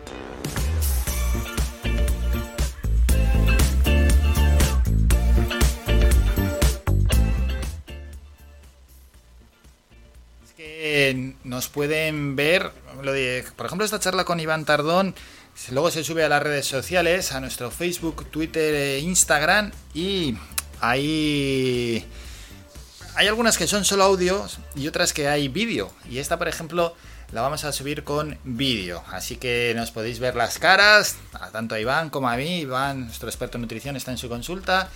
Y, yo me voy justo allá a un set que tenemos preparado para este tipo de grabaciones en nuestras redes sociales que están en bueno ponéis no voy a decir exactamente la dirección pero ponéis Radio Faikan y os sale directamente. A ver que yo tengo aquí abierto Twitter. Vamos a poner a ver buscar en Twitter. Pues vienes aquí Radio Faikan y te sale Radio Faikan Gran Canaria Lanzarote Radio Faikan Gran Canaria. Es arroba Radio Faikan GC pues vienes aquí Radio Faikan y nos das a seguir. Y luego pues te vas a ir encontrando todo lo más interesante que hemos hecho en nuestro programa, como por ejemplo esta conversación con el experto en nutrición Iván Tardón. Y también tenemos temas muy interesantes con los que seguir. Vamos a charlar, como hemos anunciado, lo tenemos ya al otro lado del teléfono, a la directora de la Biblioteca Básica Canaria, ella es Blanca Hernández, y es que desde el área de cultura del Gobierno de Gran Canarias han decidido recuperar esta Biblioteca Básica Canaria, una de las colecciones históricas que marcó un hito en la configuración de, bueno, de la tradición literaria insular, por así comentarlo. Bueno, ¿quién mejor que ella misma, que la directora, que Blanca Hernández, para explicarnos en qué consiste todo esto. Blanca, buenos días. Hola, buenos días. Bueno, te quería preguntar antes de nada, ¿no? Y explicar a todos los oyentes en qué consiste la Biblioteca Básica Canaria. Bueno, la Biblioteca Básica Canaria eh, fue una colección que se inició en, en 1988 y de alguna forma lo que lo que pretendió en su momento y que sigue pretendiendo ahora es recuperar, ¿no? Eh, la pose de escritores y de escritoras que de alguna forma han marcado un hito, ¿no? Representan de alguna forma la, la cultura la cultura canaria, la tradición literaria de las islas, ¿no? Y es, importante, ¿no? Porque de alguna forma eh, hace accesible al público lector eh, obras que de otra manera sería muy muy difícil de acceder, ¿no? Estoy pensando en el público lector y también en los investigadores, en las investigadoras. Yo recuerdo cuando empecé a, a investigar en los años 90, para mí la colección de la Biblioteca Básica Canaria fue fundamental porque me permitió acceder a, a obras que de otra forma no hubiera podido acceder, ¿no? Entonces creo que es una gran apuesta de, del gobierno de Canarias en su momento cuando la, la inició en 1988 y también ahora que, que la vuelve, que la recupera, ¿no? Sí, nació en ese año, ¿no? En 1988 y, y permaneció activa tres años. Parece un corto periodo de tiempo. ¿Esto por qué se dio? Eh, pues principalmente yo creo que fueron en su momento por carácter económico, ¿no? Pero creo entender porque yo ya me incorporé más tarde como investigadora a, a, disfrutar de ella, ¿no? En los 90, pero es verdad que durante esos años eh, publicaron 53 títulos, que no es poca cosa, que fueron bastantes títulos y además, mm, bueno, en su momento tuvo un comité asesor con bastante, con, que apostaron por bastante nombres de escritores, con unos criterios, eh, que además creo que fue un gran, un gran acierto porque de alguna forma son nombres que representan la tradición literaria de las islas y creo que hicieron una gran labor de, recuperación, ¿no? Pero como muchas veces pasa con, con las colecciones, ¿no? Pues en, en muchas ocasiones por problemas de presupuestos o económicos suelen, no, es no es la única la que le ha pasado, ¿no? Suelen, suelen acabarse los, los proyectos, por eso creo que es una gran noticia que se, que se recupere. Sin duda alguna, y de esta manera nos situamos, hemos hecho esa aportación histórica y ahora lo que toca es mirar hacia adelante donde tenéis varios objetivos. ¿no? Uno, un objetivo, por, por cierto, es equilibrar la presencia de mujeres escritoras. Sí, sí, porque de, en 1988 eh, de esos 53 títulos solo salieron dos mujeres, Josefina de la Torre y Nivaria Tejera es verdad que con respecto a 1988 era otra época, ¿no? Y, mm, es, entendible. Y los criterios de selección que en su momento hizo eh, el comité asesor, pues, pues fue acertado, y porque son nombres interesantes y necesarios eh, recuperar. Pero también creo que, que la sociedad de alguna forma ha avanzado, ¿no? Y también la comunidad académica, se han abierto nuevas líneas de investigación, nuevas perspectivas desde las que analizar las obras. Y empieza a haber también un mayor reconocimiento a la labor de las escritoras, ¿no? Quizá esta apuesta de ahora del gobierno de Canarias desde el área de cultura eh, por recuperar las voces de las escritoras porque son se van a publicar 30 volúmenes, 10, 10 por año, ¿no? Y son todas mujeres. De alguna forma sí, como acabas de decir, busca equilibrar la historia literaria de, de, de las Islas Canarias, en las Islas Canarias, y refleja eso, lo que estaba diciendo, un avance en la sociedad, su evolución, el progreso, una sociedad que apuesta cada vez más por la igualdad, por escuchar las voces de todo el panorama literario, ¿no? Y también necesitamos ofrecer referentes más completos, ¿no? Que ofrezcan una visión más real, más completa de, de la sociedad. Y creo que también asistimos mayor reconocimiento a, la aportación de las mujeres al mundo de, de la literatura, ¿no? Y entonces, de alguna forma, supone equilibrar esa colección tan importante, ¿no? Como es la, la Biblioteca Básica Canaria. Diez por año eh, este año vamos, por tanto, ¿no? Con 10 volúmenes. ¿Cuáles habéis destacado? O bueno, no, hace falta decir los 10, pero si nos dejas alguna pincelada de alguno. Mira, no, mm, la, la, ha habido una serie de cuestiones técnicas que han condicionado el orden de las autoras seleccionadas. La selección de estos primeros 10 nombres, eh, quiero aclarar que no responde a un mero capricho ni su importancia, porque en primer lugar quiero decir que que el inicio de la parte técnica nos coincidió justamente con el confinamiento, justo en el mes de marzo del año pasado, con lo cual no fue fácil. Tuvimos que hacer las reuniones online y obviamente hubo también un equipo técnico y una serie de gestores que hicieron una gran, una gran labor.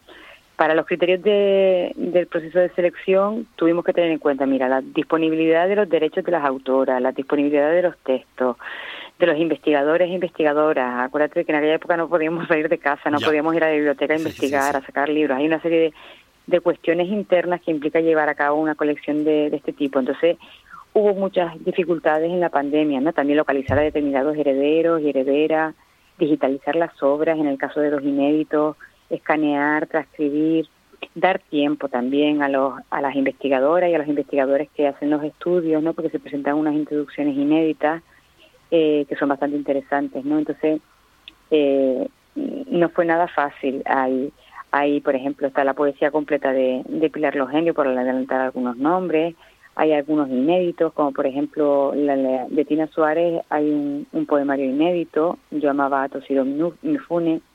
También se edita, que es importante, las obras de teatro de Pinojeda que habían estado sin editar. Eh, hay una antología de Olga Rivero Jordán.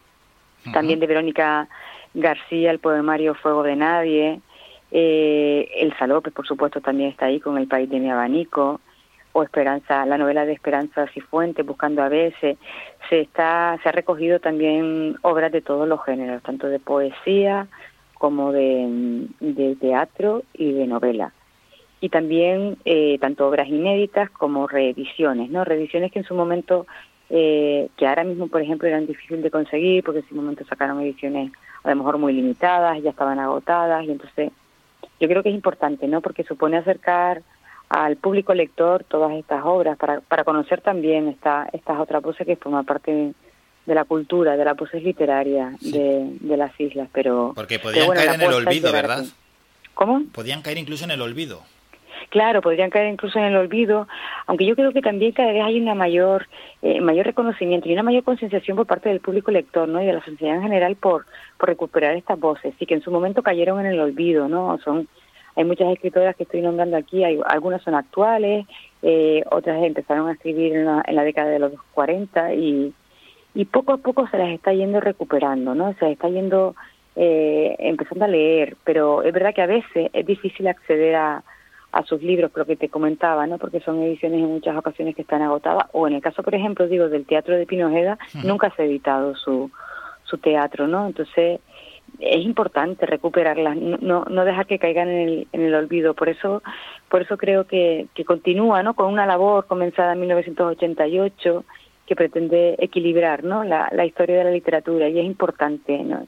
porque creo que de alguna forma necesitamos referentes igualitarios, ¿no? De referentes necesitamos la, la escritura de los hombres y necesitamos también la escritura de las mujeres. ¿no? De ahí la importancia del trabajo que estáis desarrollando. Y una última cuestión, Blanca, porque, bueno, esto tiene que ver con la lectura y hay un índice que no nos deja muy bien parados. Es una encuesta del gremio de editores a ver si podemos animar a, la gente a leer. Bueno, es el siguiente. Los índices de lectura en Canarias son los segundos peores de España por regiones tras los de Castilla-La Mancha. No sé si te sorprende esta encuesta del gremio de editores. No te sorprende, pero por supuesto, bueno, hay que animar ¿no? a la lectura y que subamos puestos en el ranking.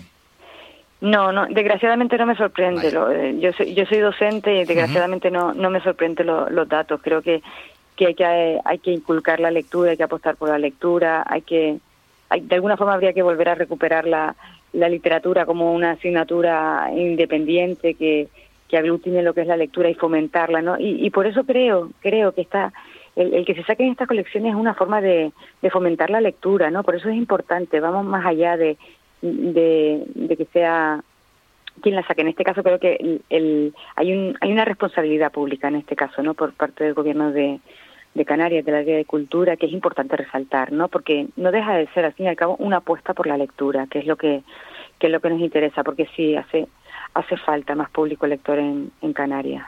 Pues a ver si vamos subiendo posiciones en ese ranking. Blanca Hernández, directora de la Biblioteca Básica Canaria. Muchas gracias por estos minutos. Un saludo. Muchas gracias a ustedes por esta participación. Gracias, hasta luego, adiós. Hasta luego. Somos la mejor información, música y entretenimiento. Las mañanas de Faikán.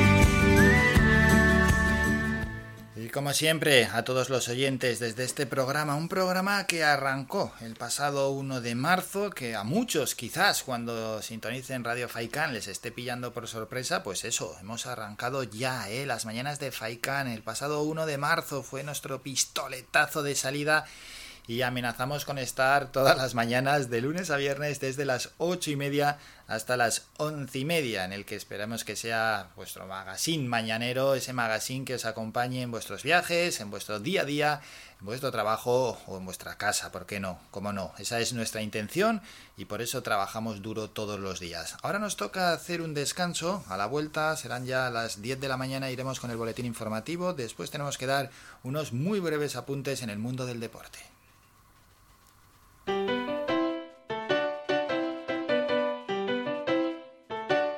Estás escuchando Faikan Red de emisoras Gran Canaria. Sintonízanos en Las Palmas 91.4. Faikan Red de emisoras. Somos gente. Somos radio.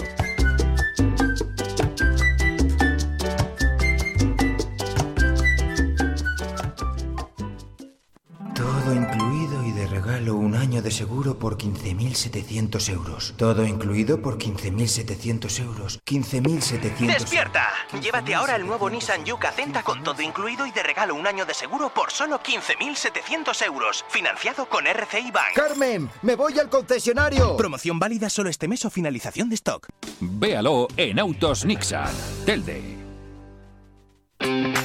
El Bingo Avenida, Bingo Triana, Bingo Gran París, Bingo La Ciel y Bingo Arucas han reabierto ya sus puertas con mayores premios y primas especiales. Vuelven con medidas de seguridad e higiene contra el COVID-19. Disponemos de aparcamiento vigilado y servicio de cafetería para nuestros clientes. Vende Belingo y prueba suerte. Te esperamos. Juega de forma responsable. El abuso puede provocar ludopatía. Prohibido a menores de 18 años.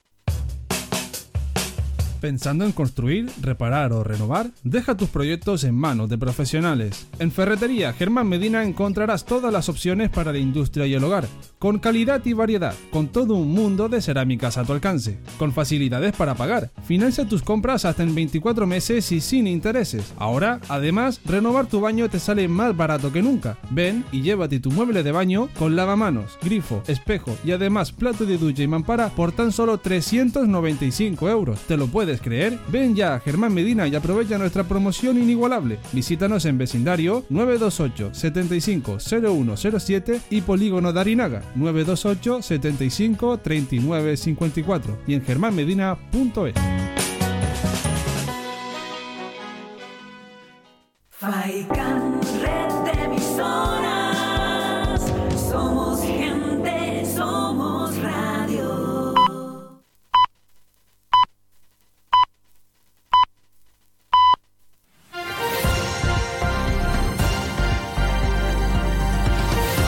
Noticias.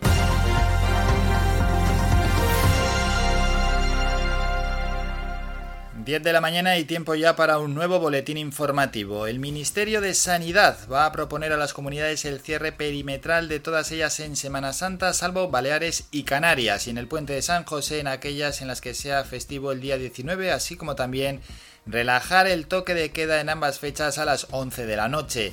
Así consta en el documento en el que el departamento que dirige Carolina Darias plantea reducir las reuniones sociales a un máximo de cuatro personas en espacios públicos cerrados y en seis en espacio público abierto, salvo que se trate de convivientes. Un asunto en el que el presidente canario Ángel Víctor Torres no ha ocultado su preocupación. Lo escuchamos. La Semana Santa la tenemos a tres semanas y preocupa porque es objetivo que cuando ha habido etapas de vacaciones, hablo de agosto, julio, agosto, navidades, ahora Semana Santa es cuando se ha producido un aumento en los contagios, tenemos cepas distintas que también preocupan al Ministerio y al Gobierno de Canarias y hay que ser precavido. Aquí lo relevante, lo importante es ir caminando a una contención de la pandemia para poder llegar cuanto antes al 70% de vacunación y a partir de ahí recuperar la economía. Asimismo, el presidente de Canarias admitió ayer que la convocatoria de ayudas directas por 80 millones de euros a pymes y autónomos que se abre hoy es insuficiente, aseguró, porque no puede ser de otra manera ante la envergadura de la crisis, pero destacó que es ampliable y los fondos podrán cobrarse ya a partir de los próximos días.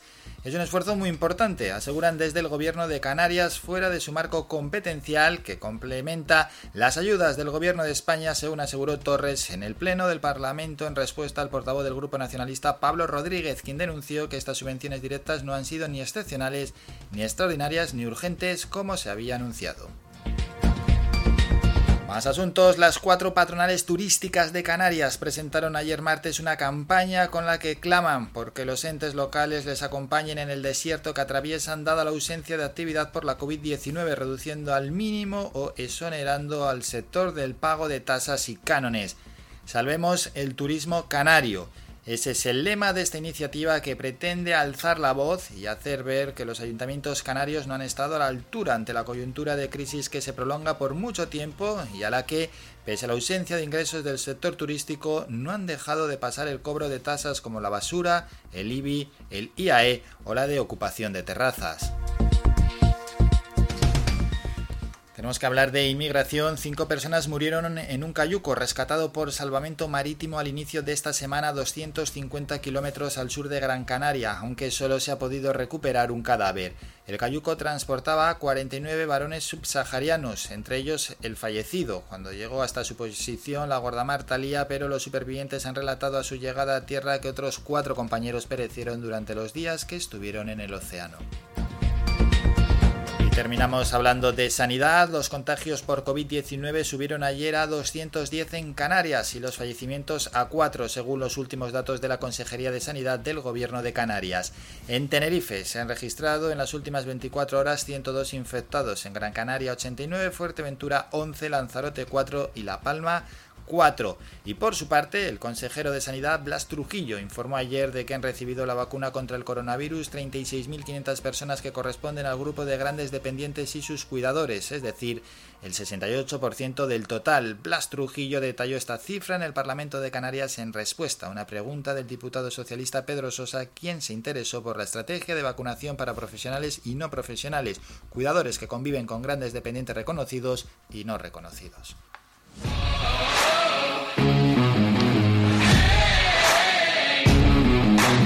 La actualidad deportiva.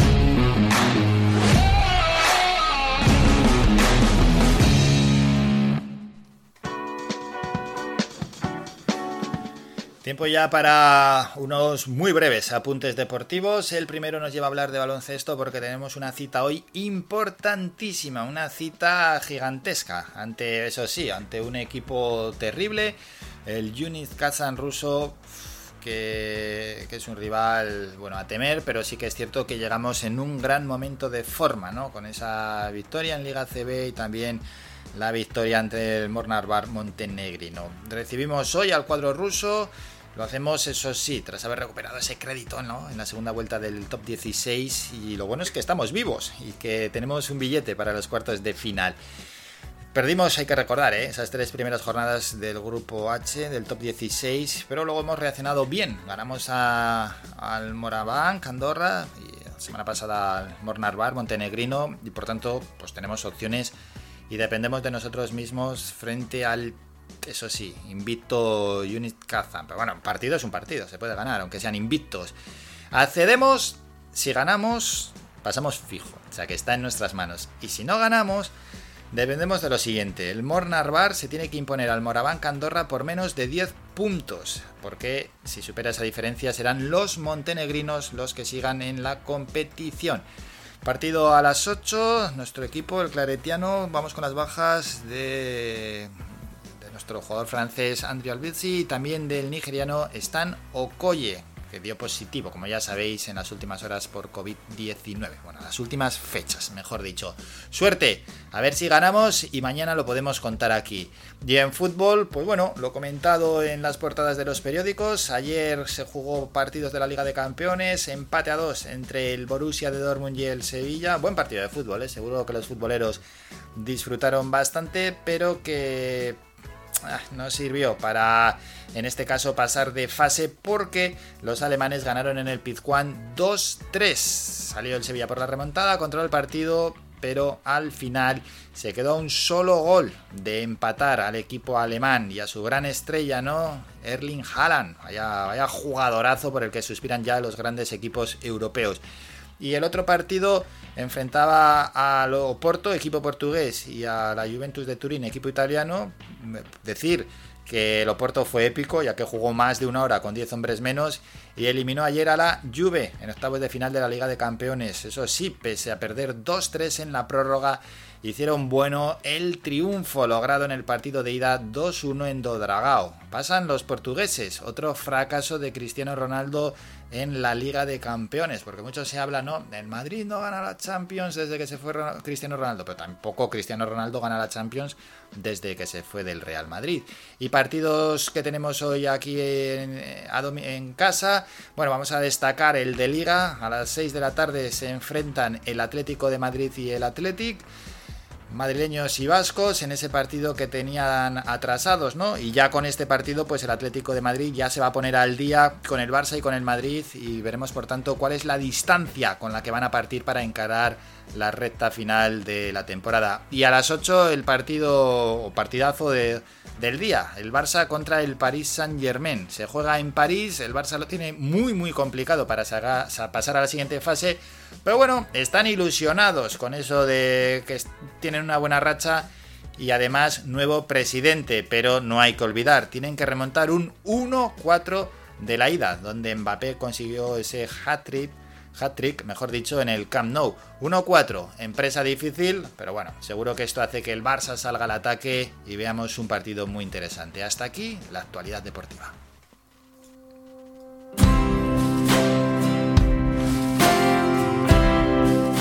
Y vamos con algo más de música y en breve anunciamos los próximos protagonistas. Aunque apenas queda un socavón junto al Manzanares y atascos en los bulevares de mi corazón. Los profetas de anteayer son gaviotas de alas rotas, muertas de sed, gatos sin botas. Al balcón de la soledad trepan los náufragos, malheridos de tanto remar contra el huracán.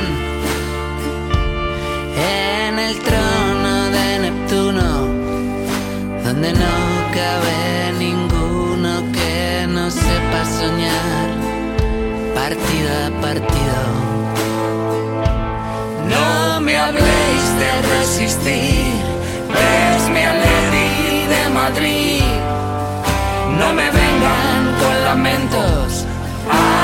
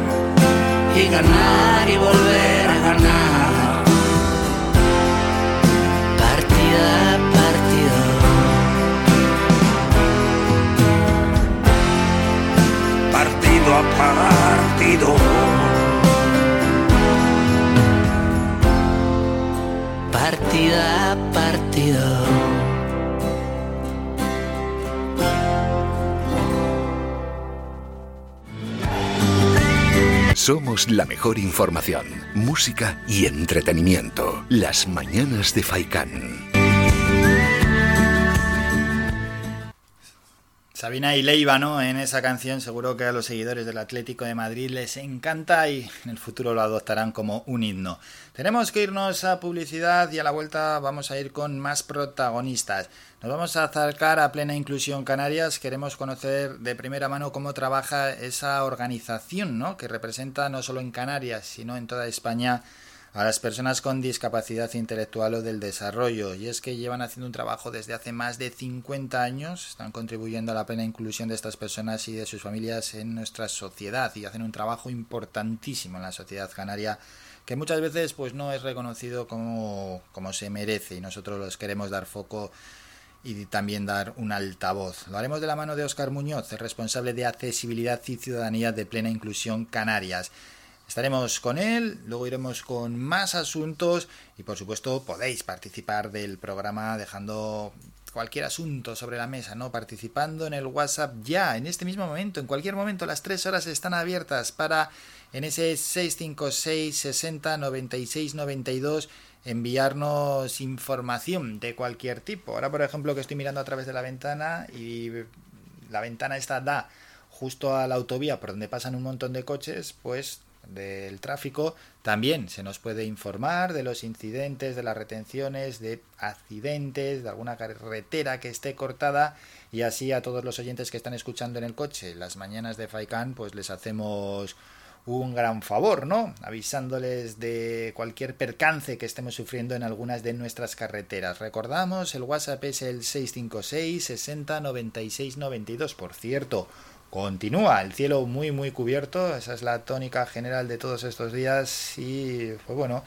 se irá despejando un poquito a lo largo de la mañana, pero no esperemos grandes cosas, al menos aquí en la zona de Telde y en la zona de Las Palmas. En otros lugares de la isla sí que será diferente. Y lo que sigue soplando es el viento. Para hoy la Agencia Estatal de Meteorología nos da unas rachas de en torno a 40 y 50 kilómetros hora, un viento pues que para algunas tareas y labores se hace molesto, ¿no? También para aquellos que están trabajando en la calle, a los que enviamos un saludo, se hace molesto. Y luego, pues también para los que quieren realizar práctica deportiva o ejercicio al aire libre, incluso para dar un paseo, ya las rachas a 40, 50 kilómetros hora, y no te quiero decir más, se vuelven un poquito molestas. Para los próximos días nos dice la Agencia Estatal de Meteorología que esas rachas ya no serán tan fuertes y que el cielo estará algo más despejado. Las máximas no irán muy en aumento, pero sí que sí que notaremos una sensación térmica algo mayor, un par de grados por encima de lo que hemos vivido en estas jornadas de lunes, martes y miércoles. Bueno, que tenemos que hacer un descanso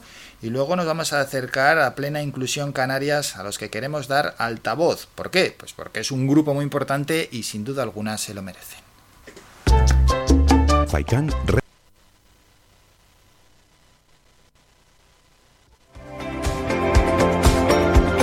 ¿Necesitas tramitar documentación sobre herencias, expedientes de dominios, levantamientos topográficos, declaraciones de obras, legalización de propiedades, inscripción en el registro?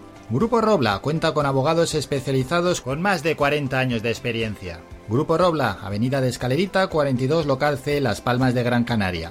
Teléfono 928 22 80 16. Para cualquier problema, la mejor solución, Grupo Robla.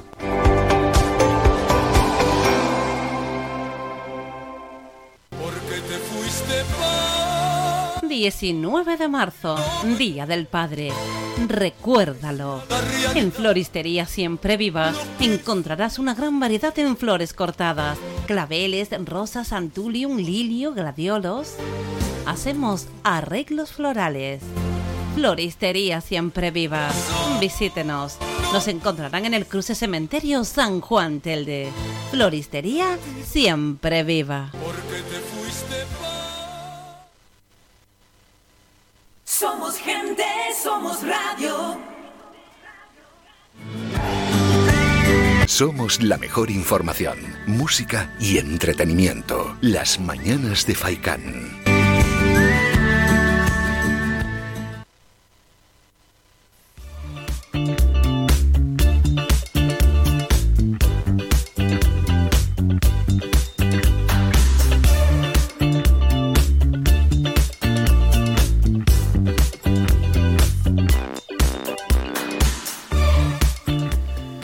Tiempo ya para más protagonistas. Continuamos avanzando en esta mañana de miércoles 10 de marzo y acompañando a todos los oyentes en el programa Las Mañanas de Faikán, que desde este pasado 1 de marzo estamos en esta aventura radiofónica donde, entre otras cosas, queremos dar altavoz a muchísimos que tienen algo que contar, a todas esas plataformas que están trabajando de una manera increíble, ¿no?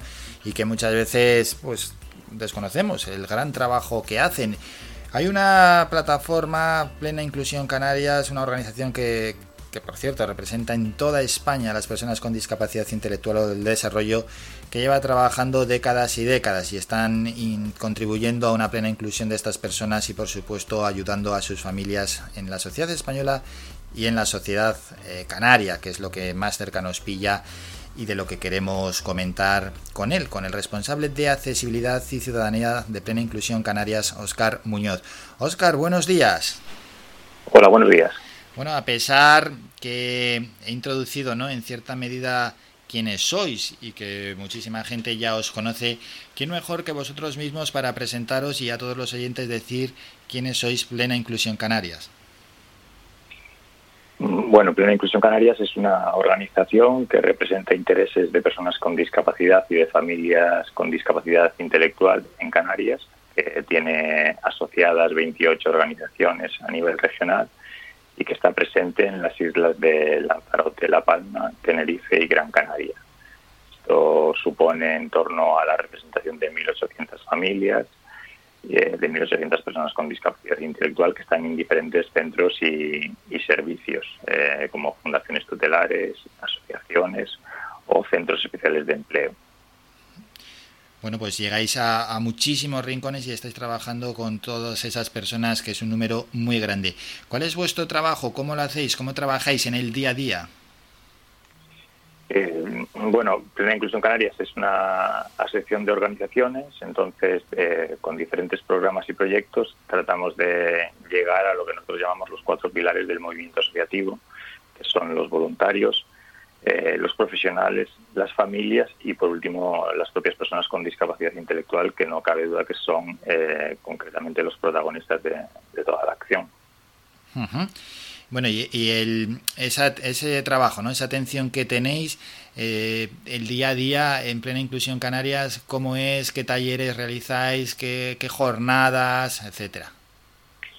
Bueno, más allá de los programas puntuales que, que, pueden estar subvencionados por determinadas administraciones, eh, tenemos de, pues, determinadas áreas que funcionan de forma eh, que funcionan de forma permanente, pues por ejemplo como, como el área de familias, ¿no? que te pongo un ejemplo para ser concreto, que lo que trata es de, proporcionar eh, soluciones y proporcionar apoyo, proporcionar formación, capacitación para las familias de estas personas que tienen discapacidad intelectual. ¿no? Intentamos que, proporcionarles servicios para que puedan conciliar su vida laboral con la atención a una persona con discapacidad intelectual y intentamos, intentamos acompañarlos en el reto que es, este camino de adaptación permanente cuando, cuando tú tienes una persona con discapacidad intelectual en el seno de tu organización, ¿no? que va más allá de asumir el diagnóstico y un, y un constante camino eh, de adaptarte y de ir superando retos. ¿no? Por un lado está ese área de familias, por otro lado el, área de, de personas con discapacidad que atiende directamente a personas con discapacidad, por ejemplo, discapacidad y enfermedad mental, que atiende a personas con discapacidad que pueden estar en centros penitenciarios, que atiende a personas con discapacidad eh, promoviendo la, el empoderamiento y el desarrollo en el ejercicio de sus derechos, la participación pública y, bueno, pues eh, esto en lo que se refiere a familias y a personas. Después, por otro lado, intentamos asesorar y formar prestar servicios de este tipo a todos los profesionales que conforman las entidades asociadas y en el área de voluntariado pues tenemos un servicio de voluntariado que asesora y apoya tanto a los voluntarios que quieren ser o pueden ser eh, voluntarios de nuestra organización como eh, el asesoramiento para aquellos que podemos derivarlos a las organizaciones miembro que tienen servicios de, atención directa. ¿Cómo se puede ser voluntario? ¿Qué es lo que hay que hacer? Eh, ¿Y luego ¿qué, tareas puede realizar un voluntario? Bueno, eso lo debería responder la responsable de, voluntariado, mi compañera Cataisa, pero eh, básicamente es contactarnos y nosotros a partir de ahí pues eh, cumplimos con todos los requerimientos legales de que el voluntario tenga un seguro, de que se le asigne un responsable de acción, es decir, que esté asignado a un programa y esté permanentemente acompañado por eh, la persona del programa y por el responsable del servicio de voluntariado. Y a partir de ahí pues eh, hay múltiples formas de, hacerlo. Pueden ser en, determinadas áreas pueden ser acompañamientos personales pueden ser eh, pasar un rato de ocio. O como te dije antes puede ser derivado directamente a las organizaciones para que preste esta, este voluntariado dentro de las organizaciones miembros bueno, hacéis un enorme trabajo con las personas con discapacidad, pero también hacéis un muy buen trabajo con las familias, ¿no? Con las que trabajáis también.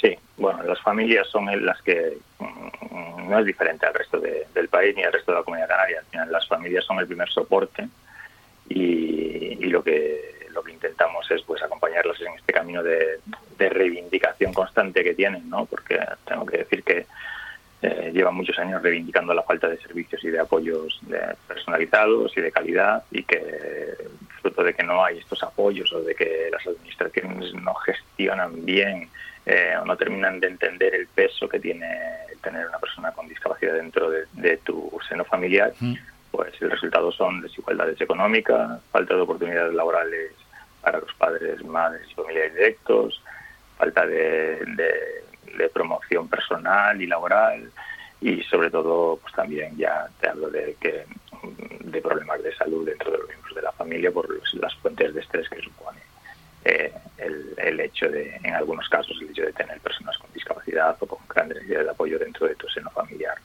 bueno, pues esa falta de apoyo ¿no? que sufren estas familias. Vosotros desde Plena Inclusión Canarias echáis en falta también algo, reclamáis a la Administración eh, ciertos requerimientos que luego no se os conceden.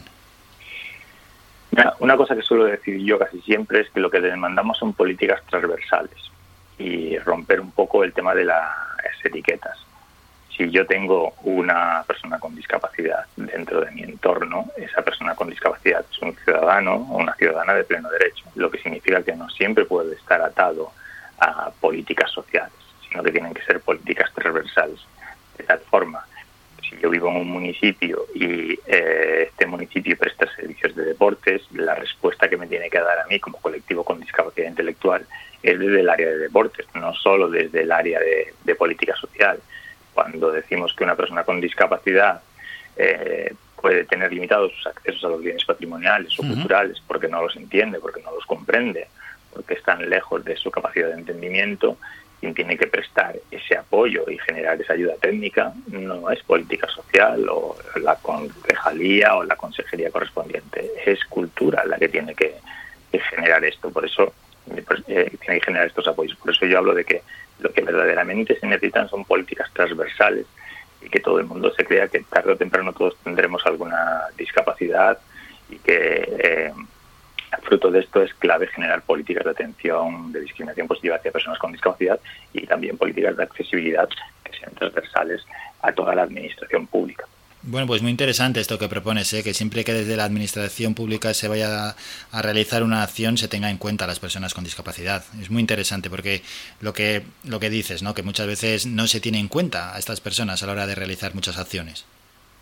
Claro, cuando uno pone una, cuando uno pone una actuación, lo que tiene que pensar es que esa actuación debería ser inclusiva y que, el, que el patrón de esa inclusividad lo marca el que tú puedas atender a todos los grandes grupos poblacionales. Cuando digo esto ya no solo me estoy refiriendo, por ejemplo, a personas con discapacidad, sino también a personas mayores. El problema está que muchas veces este, este, eventos o, muchas actividades eh, se, se escenifican por eh, por cajones. Entonces hacemos una cosa para las personas con discapacidad y tenemos otra cosa que lo hacemos para el resto de personas. ¿no? Nosotros demandamos una política inclusiva, hagamos una carrera, hagamos la carrera todos juntos, donde entre la Administración y las entidades especializadas prestemos los apoyos, pero todas las actividades que sean sean inclusivas, ¿no? en la medida de lo posible. Bueno, pues nos hemos acercado a plena inclusión Canarias y lo hemos hecho desde con, con la mano, mejor dicho, del responsable de accesibilidad y ciudadanía que se ha explicado a la perfección, Óscar Muñoz. Un auténtico placer charlar con él. Óscar, gracias por estos minutos y a continuar con esa gran labor que estáis haciendo. Un saludo. Muchas gracias a ustedes. Hasta luego, adiós. Hasta luego, un saludo. Escuchas Las Mañanas de Faicán con Álvaro Fernández. Bueno, y como la mañana está fluyendo muy bien, vamos a escuchar un temita musical, una canción que nos va a situar en las diez y media de la mañana, en ese punto donde encararemos ya la última hora del programa.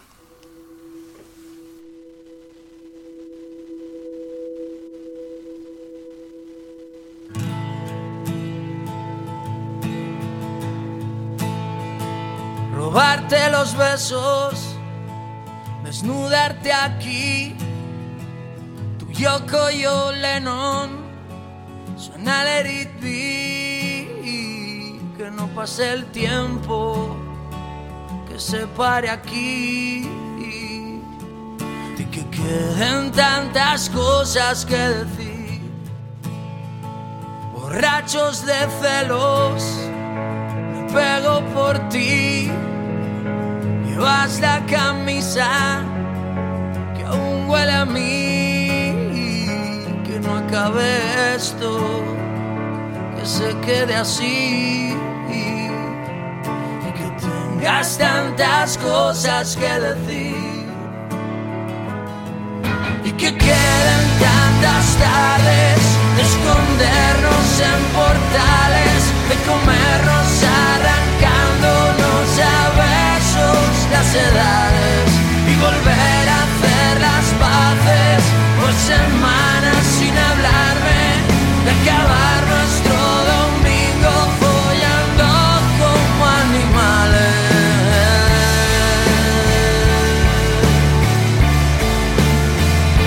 Llenarnos de miedos, quererme morir.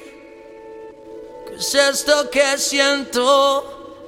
Strawberry Fields, pegado aquí dentro, tan dentro de mí, que no existan versos para describir portales eternos que no tengan fin. Qué precioso cuento que no pare aquí que tenga tantas cosas que decir. Y que queden tantas tardes de escondernos en portales, de comernos arrancándonos a besos las edades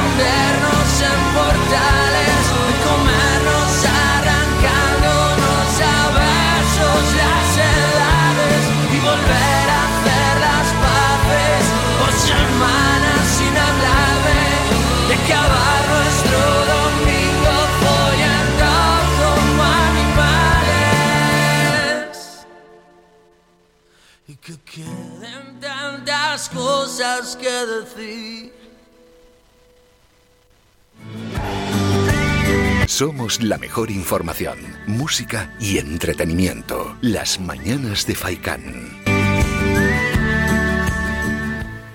Tiempo ya, son las diez y media para hacer un repaso más sobre información, información cercana, los medios de comunicación también, agencias de noticias se hacen caso, se hacen referencia ¿no? al caso de Jeremy Vargas. La familia de Jeremy confía en reabrir el caso 14 años después de su desaparición y vienen con una entrevista reportajeada a través de agencias. Más noticias, la policía busca más afectados del detenido Gran Canario que atracaba tras citarse por internet. O por ejemplo que Canarias vacuna contra la COVID, contra la COVID al 68% de los grandes dependientes. La noticia con la que hemos iniciado, Sanidad excluye a Canarias y Baleares del cierre perimetral que propone en Semana Santa. O que el coronavirus, los nuevos casos de coronavirus se disparan un 20% en las islas capitalinas. Hay que tener cuidado ¿eh? y hay que aguantar que los números están bajando pero están bajando despacio los contagios, quizás demasiado despacio, a ver si entre todos pues podemos darle un buen empujón hacia abajo. En ámbito nacional, el titular en estos momentos es que PSOE y Ciudadanos presentan una moción que desaloja al PP del poder en Murcia.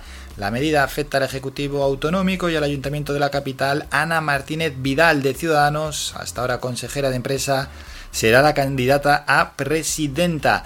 Y Rusia busca instalaciones para fabricar la vacuna Sputnik en España. Fuentes de sanidad confirman que están en conversaciones con farmacéuticas para la producción en suelo nacional. Y dos apuntes cercanos que nos llegan al correo. Dicen así, la Casa de Colón implanta un proyecto accesible pionero en Canarias con un cuadro y tres imágenes en autorrelieve para personas invidentes. Se trata de la tabla flamenca Santa Catalina de Alejandría, una de las joyas de este centro museístico, además de imágenes del patio, del pozo, del mapa, del primer viaje de Colón a América y de la maqueta de la embarcación La Niña. Juan José Medina, investigador y desarrollador de productos accesibles interactivos de Punto Ditch, ofrece el próximo 11 de marzo, mañana a las 7, la charla La ceguera y el arte para tocar, para explicar la técnica que utilizan para confeccionar los autorrelieve táctiles. Y eso pues se puede, lo van a exponer en la Casa de Colón en Las Palmas. Qué buena iniciativa y qué buena idea, ¿no? Para llevar mejor la vida a las personas invidentes. Y otro apunte más, Carolina Mejía se expone Tierra, Mar y Aire en la sala de Agüimes. La muestra estará abierta al público hasta el 26 de marzo en la segunda planta de la Casa de la Cultura de Agüimes. Estará allí la exposición Tierra, Mar y Aire de Carolina Mejías. La artista del sureste, a través de sus obras pictóricas e ilustraciones, invita a dirigir la mirada hacia los paisajes y la naturaleza de la isla de Gran Canaria. Ese apunte cultural, lo repetimos, Carolina Mejías expone Tierra, Mar y Aire en la Sala de Arte de Agüimes.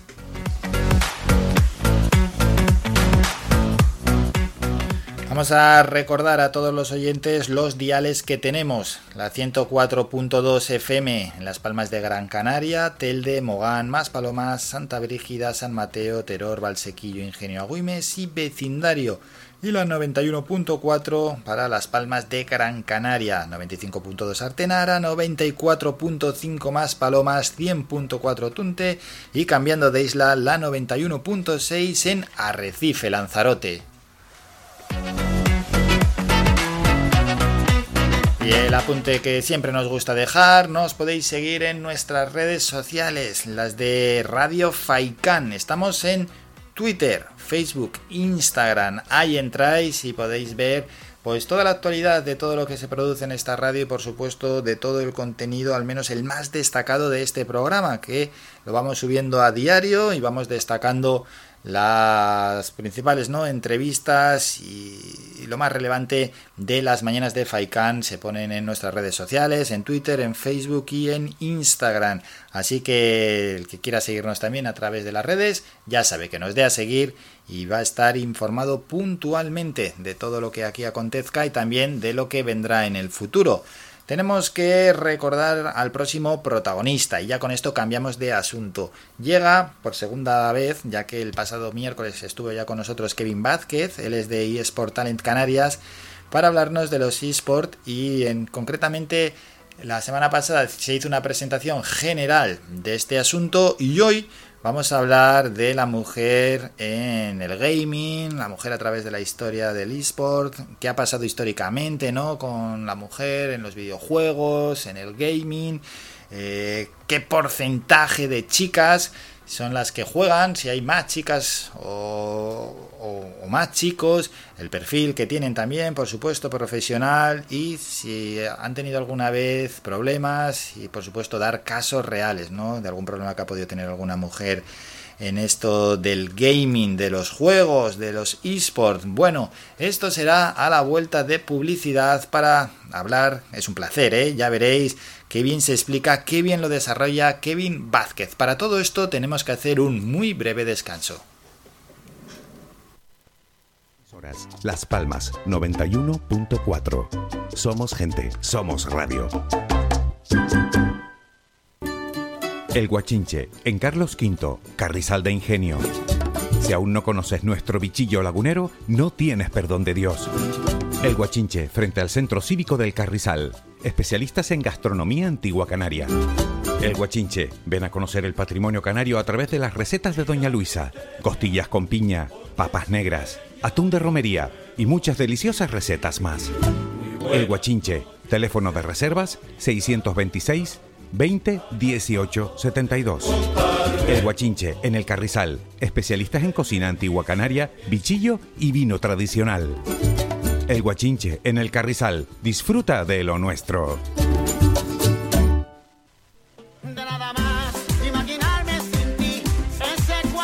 Restaurante Mi Niño abre sus puertas de lunes a viernes de las 7 de la mañana a 6 de la tarde. Le ofrecemos desayunos, menús variados caseros a precios asequibles. Disponemos además amplios salones para cualquier tipo de celebraciones. Infórmate o haga su reserva al 928 700602.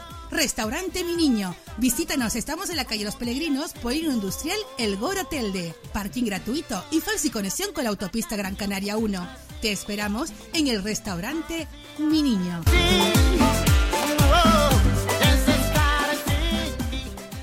Somos gente, somos radio. Somos la mejor información, música y entretenimiento. Las mañanas de Faikán.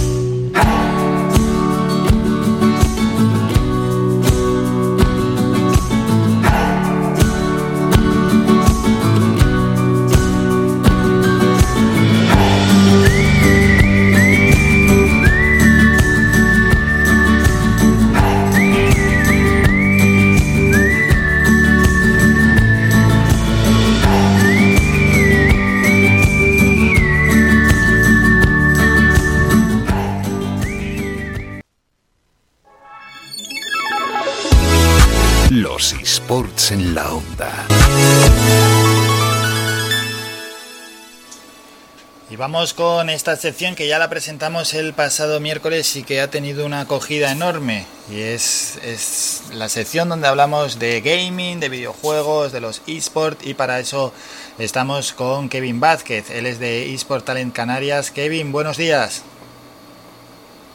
Hola, buenos días. Ahí escuchamos ya a Kevin en nuestra sección Los eSports en la onda. Kevin, muy buena acogida ¿eh? que ha tenido esta sección por parte de nuestros oyentes.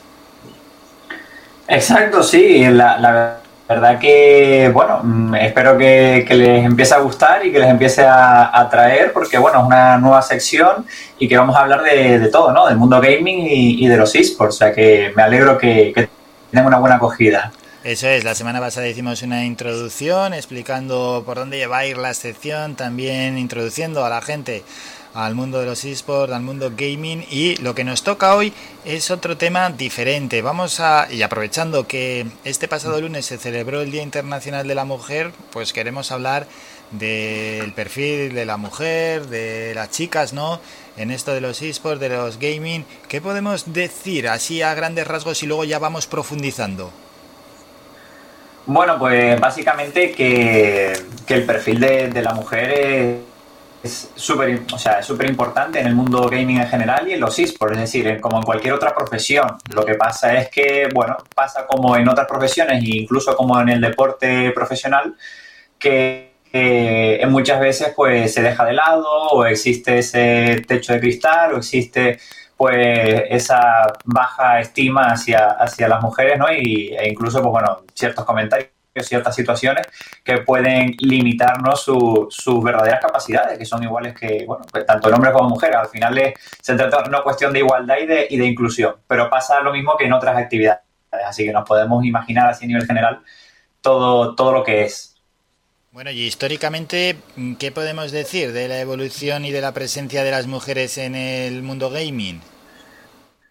Bueno, pues lo, lo, importante es que siempre han estado, han estado presentes. Es decir, realmente eh, tenemos que irnos, por ejemplo, al, en el mundo de los esports, eh, ya en 1980, con esta primera competición comercial que se, que se conoce, ¿no? Que es la parte del videojuego del Space Invaders, ¿no? Que tenías que ir matando a los, a los marcianitos arriba. Pues realmente ahí esa primera competición la ganadora fue una mujer y competían chicos con chicas y, ambos sexos ¿no? En, la misma competición. Es decir, ya no se segregaba en ese sentido por, por, sexo. ¿no? Entonces, mm, a, diferencia del deporte tradicional, por ejemplo, que tenemos que irnos a las Olimpiadas, las primeras Olimpiadas modernas en 1896, no incluían, es verdad que eran en el siglo XIX todavía, pero no incluían a la mujer. Y sin embargo, eh, a medida que evolucionaba el, deporte tradicional en las Olimpiadas, se fueron incluyendo, pero poco a poco, no fue todo de golpe. De hecho, hasta hace poco hemos visto inclusiones como en el boxeo eh, y en otros deportes de, olímpicos, donde se ha incluido a la mujer cuando debería haber estado incluido desde, desde antes. Entonces, en el mundo de, los esports, pues bueno, hay, hay mucha importancia a nivel de, de competición desde esa época pero, eh, ¿qué ocurre? Que a nivel de. Sí, exacto, a nivel, a nivel de competición actualmente, pues no. Eh, existen, existen muchos perfiles, pero no se le da esa importancia y existe una cierta, bueno, discriminación a veces de, la mujer, ¿no? Bueno, vamos a profundizar en ese asunto. ¿Qué porcentaje más o menos de participación de la mujer hay? Si, si se sabe, si hay alguna estadística. Sí, estamos en torno a, casi podemos llegar, ahí hay algunos estudios que hablan de 50-50, son sondeos, eh, otros que hablan en torno a 43, 57, eh, algo así, de 43 de mujeres, 57 de, de hombres, en torno a esos porcentajes estamos, es decir, que realmente estamos cerca de, bueno, de un 50-50, es decir, lo que es el juego, el uso del videojuego, ya sea por ocio, pues, o por, por, gaming, por, por, jugar y competir, pero a nivel, a nivel local, a nivel de, amistad, eh, no, no, en el mundo de los esports, estamos hablando de ese porcentaje y, realmente pues las mujeres juegan al igual que, los chicos. Entonces, eh, realmente sabemos que, hay, que juegan, ¿no? Pero ¿qué ocurre? Que en el mundo de la competición, en el mundo de los esports, mm, no ocurre lo mismo, es decir, compiten eh, menos, pero también quizás porque en muchas ocasiones se le da menos acceso, es decir, en varias ocasiones ha intentado pues tener algún equipo de, de eSport únicamente femenino y ha fracasado porque quizás, bueno, se focalizaban solo en, ese objetivo y a pesar de que la, ¿no? cada uno de los perfiles era muy bueno o muy bueno en su, en su juego, en ese perfil, pero luego hay, es un equipo y no se, no se llevaron bien y tal, como cualquier otro equipo, y, y se rompió, ¿no? Entonces, bueno, al fin y al cabo yo creo que la línea tiene que ser pues inclusiva y que se hagan pues y se jueguen en equipos mixtos. Me imagino que con este enorme porcentaje ¿no? de mujeres que hay, mm, la industria lo tendrá muy en cuenta. Exacto, sí, al fin y al cabo, pues bueno, intentan cada vez introducir un perfil, un perfil femenino tanto en equipos de eSport, por ejemplo. Ahora uno de los ejemplos más significativos quizás pues puede ser eh, aquí en España, el, en, Vodafone, en Vodafone Giants, donde, pues bueno, en el equipo empiezan a incluir un equipo de creación de contenido que, tiene muchos perfiles femeninos, ¿no? Incluso en el Team Heretics, pues también tenemos el caso de, de Espe, ¿no? Que es una creadora de contenido que, la, que es bastante joven, o sea, con 16, 17 años ya entró contratada en, el equipo como creadora de contenido, de un equipo profesional y, de alto nivel, ¿no? A nivel, a nivel nacional, internacional. Y, entró a, trabajar en este perfil. Y, por lo tanto, bueno, pues eh, ha conseguido un trabajo, pero que es verdad que en el camino le ha costado bastante y ha sufrido, pues, ciertos comentarios de decir, pues, ¿por qué te pones ante las cámaras? Eh, ¿Quién eres tú para hacer creación de contenido? Eh, recibe insultos, recibe comentarios machistas, etcétera. Y, eso, pues bueno, es el camino que, hay que sufrir eh, o que tiene que sufrir por ser chica nada más. Entonces, bueno, existe ahí una discriminación en el mundo en el mundo gaming. Sí, pero esos problemas y esos casos reales, problemas de las mujeres dentro del mundo gaming, te quería preguntar. Es decir, mm, son públicos, ¿no? Y notorios que ha habido algún problema. Exacto, sí, sí. De hecho, otro caso curioso es una jugadora profesional que, por ejemplo, ganaba ¿no? una competición o hacía una cierta jugada y, eran increíbles, ¿no? Entonces, eh, eh, al, actuar en esa jugada, los chicos que competían o estaban en el equipo contrario, pues o estaban en internet, estaban en streaming conectados y decían, pero no, no, no, o sea, es que no me creo que, seas una chica, no me creo, dice, enséñame tus manos y, la, se tuvo que coger la cámara y grabar las manos y, demostrar que era ella, ¿no? Entonces, estamos ante una serie de, situaciones eh, en el mundo competitivo. Pero ¿qué ocurre? Que en el mundo, por ejemplo, comercial, es decir, en el mundo de usuario habitual, en casa, etcétera, pues existe un problema que igual se tiene que no tratar desde el punto de vista educativo. Es decir, pues bueno, hay muchos videojuegos que tratan eh, a la mujer pues con un perfil un poco más sexista o que pueden tener algunos comentarios eh, en ese sentido machistas y tal. El propio videojuego, ¿no? Eso depende de los diseñadores del videojuego porque ahora mismo todo está controlado por los publishers, por los creadores del contenido aunque sí es verdad que muchas veces no se cumple en las normas PEGI que, hay que cumplirlas, que son las normas europeas de, edad en cuanto a los videojuegos, lo cual es, muy importante y en ese sentido pues hay que cumplirlo. Pero a pesar de que estemos tratando con adultos, pues no debería ser así el, trato en un videojuego. Y una última pregunta, Kevin, una última cuestión. Eh, ¿Hay videojuegos, hay deportes virtuales en los que solo participan o tienden más las mujeres y otros, por otra parte, donde la presencia es casi mayoritaria masculina? Pues a ver, no, no conozco, o sea, no conozco un estudio que realmente mm, diferencie ¿no? ese dato, pero sí es verdad que, por ejemplo, hace poco teníamos a VK Lion, eh, lo estaba leyendo, que, fue campeona de, Hearthstone. Y bueno, es un videojuego donde normalmente pues juegan chicos y chicas. Y o sea que al fin y al cabo lo que tiene el videojuego, yo creo que es un beneficio en ese sentido, a diferencia del deporte tradicional, en muchas ocasiones, o en todas, eh, a, mi parecer ahora mismo, es que se juega de forma inclusiva totalmente. Es decir, juegan chicos con chicas, no se hace una, una división por, por sexo ni, ni nada, eh, y simplemente es por categoría, por nivel o por, o por mérito, ¿no? Y entonces, pues puede llegar cualquiera, cualquier persona que tenga esos méritos a ser finalista y competir con cualquier persona. Bueno, pues nuestra sección de los miércoles, los eSport en la onda, lo hemos hecho, lo hemos repasado con Kevin Vázquez, él es de eSport Talent Canarias y un auténtico placer cómo nos lo explica, cómo nos está acercando ¿no? al mundo del gaming, de, estos deportes virtuales, de los eSports y ya estamos deseando que llegue el próximo miércoles y tratar pues un nuevo tema ¿no? que tiene que ver con esta actualidad del videojuego. Kevin, ha sido un auténtico placer, un saludo. Venga, un saludo, gracias a todos, chao. Hasta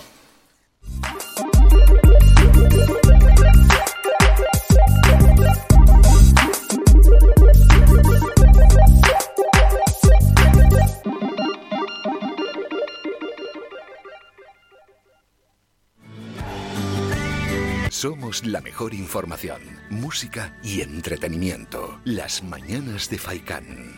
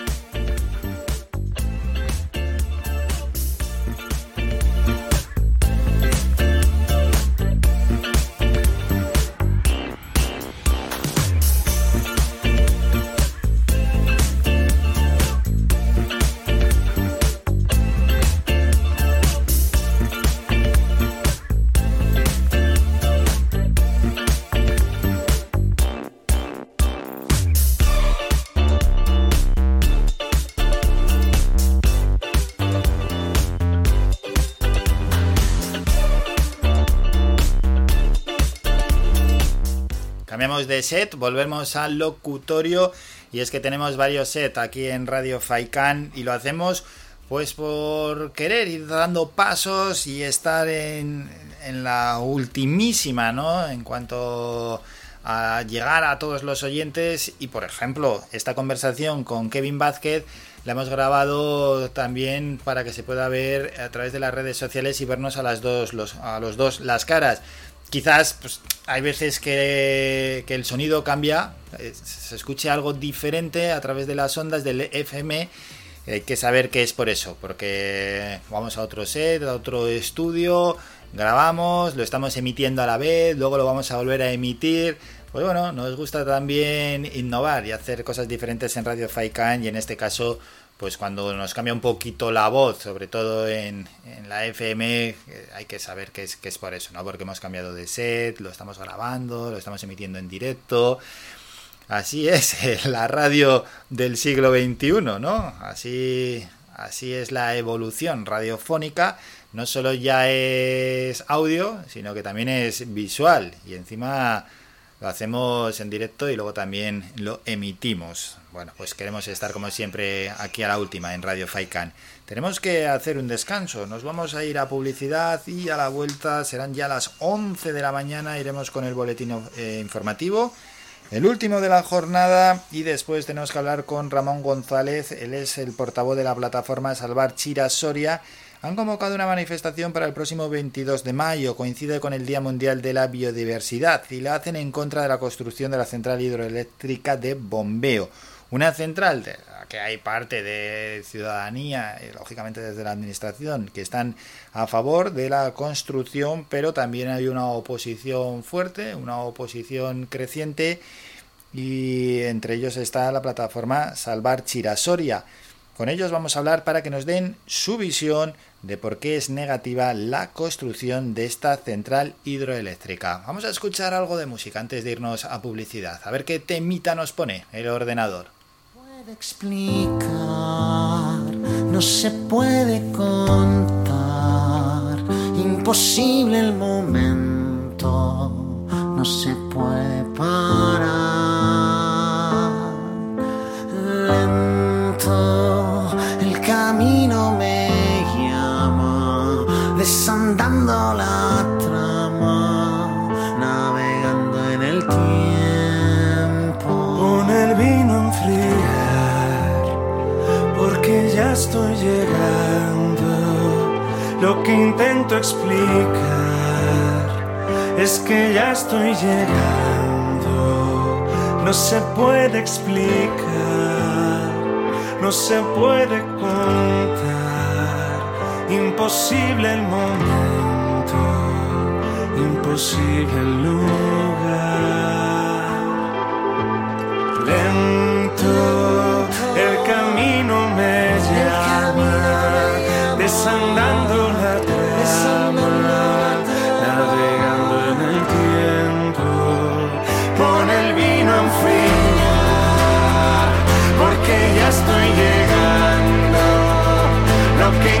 Explicar es que ya estoy llegando.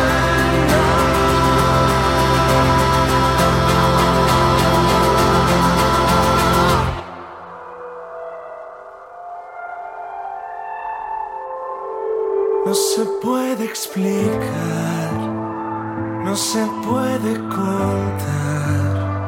Imposible el momento, imposible el. now.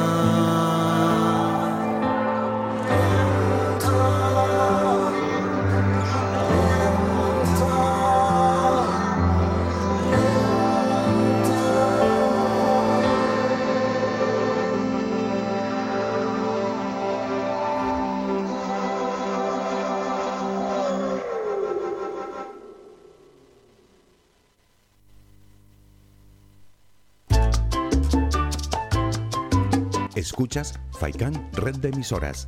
Somos gente, somos radio.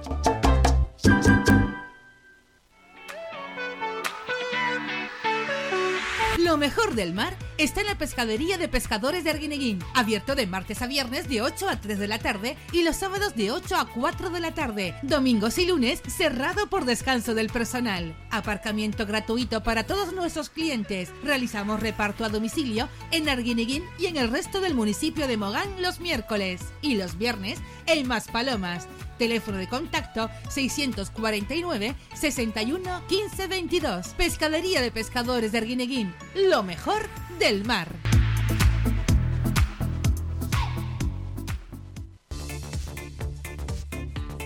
Si vienes a Tejeda o Artenara, busca los mejores productos locales, fruto del esfuerzo de muchas personas que día a día trabajan para mantener sus tradiciones de generación en generación. En Supermercado Udaco Artenara y Panadería de Artenara Abraham Romero puedes encontrar muchos de estos productos, pero además el pan de Artenara, los mejores panes de la cumbre de Gran Canaria. Compruébalo en nuestras tiendas de Artenara y Tejeda o búscanos en Facebook, Twitter o Instagram. Supermercado Udaco Artenara y Panadería de Artenara Abraham Romero.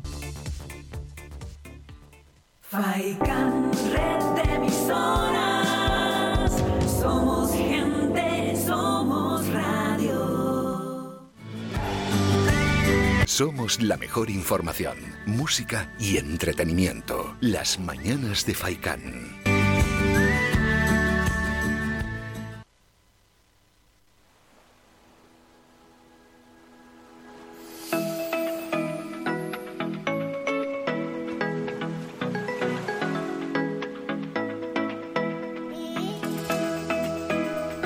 En dos minutos serán las 11 de la mañana y recordamos a todos los oyentes que pueden participar en el 656 60 96 92 656 60 96 92 nos queda media hora de programa pero es una media hora muy emocionante porque vamos a hablar con Ramón González, portavoz de la plataforma Salvar Chira Soria y después nos vamos a ir al camping de Vargas a- con la sección Oído Cocina en un acercamiento, ¿no? Para que nos cuenten y nos comenten mm, quiénes son ellos, cómo llevan también toda esta situación y qué es lo que le ofrecen a los clientes. Antes de todo esto, en un minuto iremos con el boletín informativo, el de las 11 de la mañana, cuando tenemos aquí fuera de los estudios de Radio Faicán pues mucha nubosidad, bueno, vemos pasar los coches por la autovía, Ah, enviamos un saludo a todos los conductores, recordar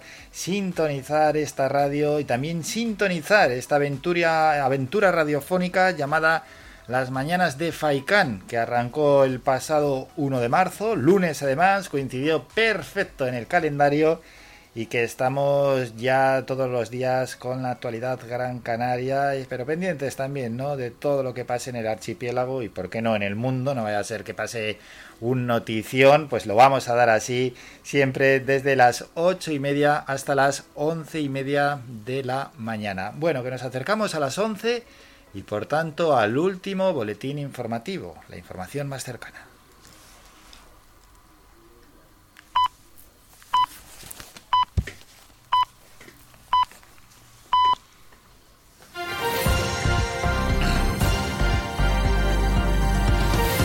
Noticias.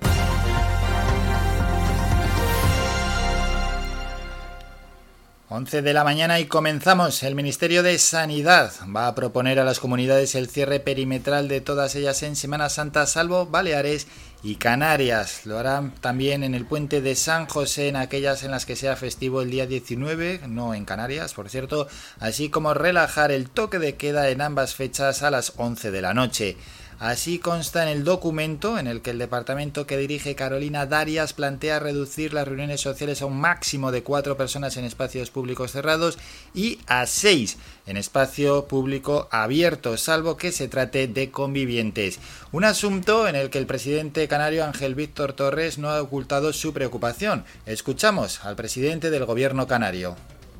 La Semana Santa la tenemos a tres semanas y preocupa porque es objetivo que cuando ha habido etapas de vacaciones, hablo de agosto, julio, agosto, navidades, ahora Semana Santa es cuando se ha producido un aumento en los contagios, tenemos cepas distintas que también preocupan al Ministerio y al Gobierno de Canarias y hay que ser precavido. Aquí lo relevante, lo importante es ir caminando a una contención de la pandemia para poder llegar cuanto antes al 70% de vacunación y a partir de ahí recuperar la economía.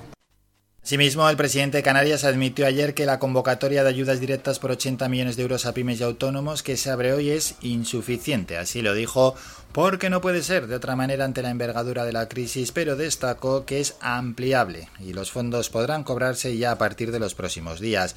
Es un esfuerzo muy importante, destacan desde el gobierno de Canarias y fuera de su marco competencial que complementa las ayudas del gobierno de España, según aseguró Torres en el Parlamento en respuesta al portavoz del Grupo Nacionalista, Pablo Rodríguez, quien denunció que estas subvenciones directas no han sido ni excepcionales, ni extraordinarias, ni urgentes como se había anunciado. Más asuntos. Las cuatro patronales turísticas de Canarias presentaron ayer martes una campaña con la que claman por los entes locales para que les acompañen en el desierto que atraviesan dada la ausencia de actividad por la COVID-19, reduciendo al mínimo o exonerando al sector del pago de tasas y cánones. Salvemos el turismo canario. Ese es el lema de esta iniciativa que pretende alzar la voz y hacer ver que los ayuntamientos canarios no han estado a la altura ante una coyuntura de crisis que se prolonga por mucho tiempo y en lo que, pese a la ausencia de ingresos del sector turístico, no han dejado de pasar el cobro de tasas como la basura, el IBI, el IAE o la de ocupación de terrazas. Y hablamos ahora de inmigración. Cinco personas murieron en un cayuco rescatado por salvamento marítimo al inicio de esta semana a 250 kilómetros al sur de Gran Canaria, aunque solo se ha podido recuperar un cadáver. El cayuco transportaba a 49 varones subsaharianos, entre ellos el fallecido, cuando llegó a su posesión de la guardamar Talía, pero los supervivientes han relatado a su llegada a tierra que otros cuatro compañeros perecieron durante los días que estuvieron en el océano. Y terminamos con un apunte sanitario. Los contagios por COVID-19 subieron ayer a 210 en Canarias y los fallecimientos a 4, según los últimos datos de la Consejería de Sanidad del Gobierno de Canarias. En Tenerife se han registrado en las últimas 24 horas 102 infectados, en Gran Canaria 89, Fuenteventura 11, Lanzarote y La Palma 4 infectados. Y por su parte, el consejero de Sanidad, Blas Trujillo, informó ayer de que han recibido la vacuna contra el coronavirus 36.500 personas que corresponden al grupo de grandes dependientes y sus cuidadores, es decir, el 68% del total. Blas Trujillo detalló esta cifra en el Parlamento de Canarias en respuesta a una pregunta del diputado socialista Pedro Sosa, quien se ha interesado por la estrategia de vacunación para profesionales y no profesionales, cuidadores que conviven con grandes dependientes reconocidos y no reconocidos. Terminamos con la información más cercana. Somos la mejor información, música y entretenimiento. Las mañanas de Faikán.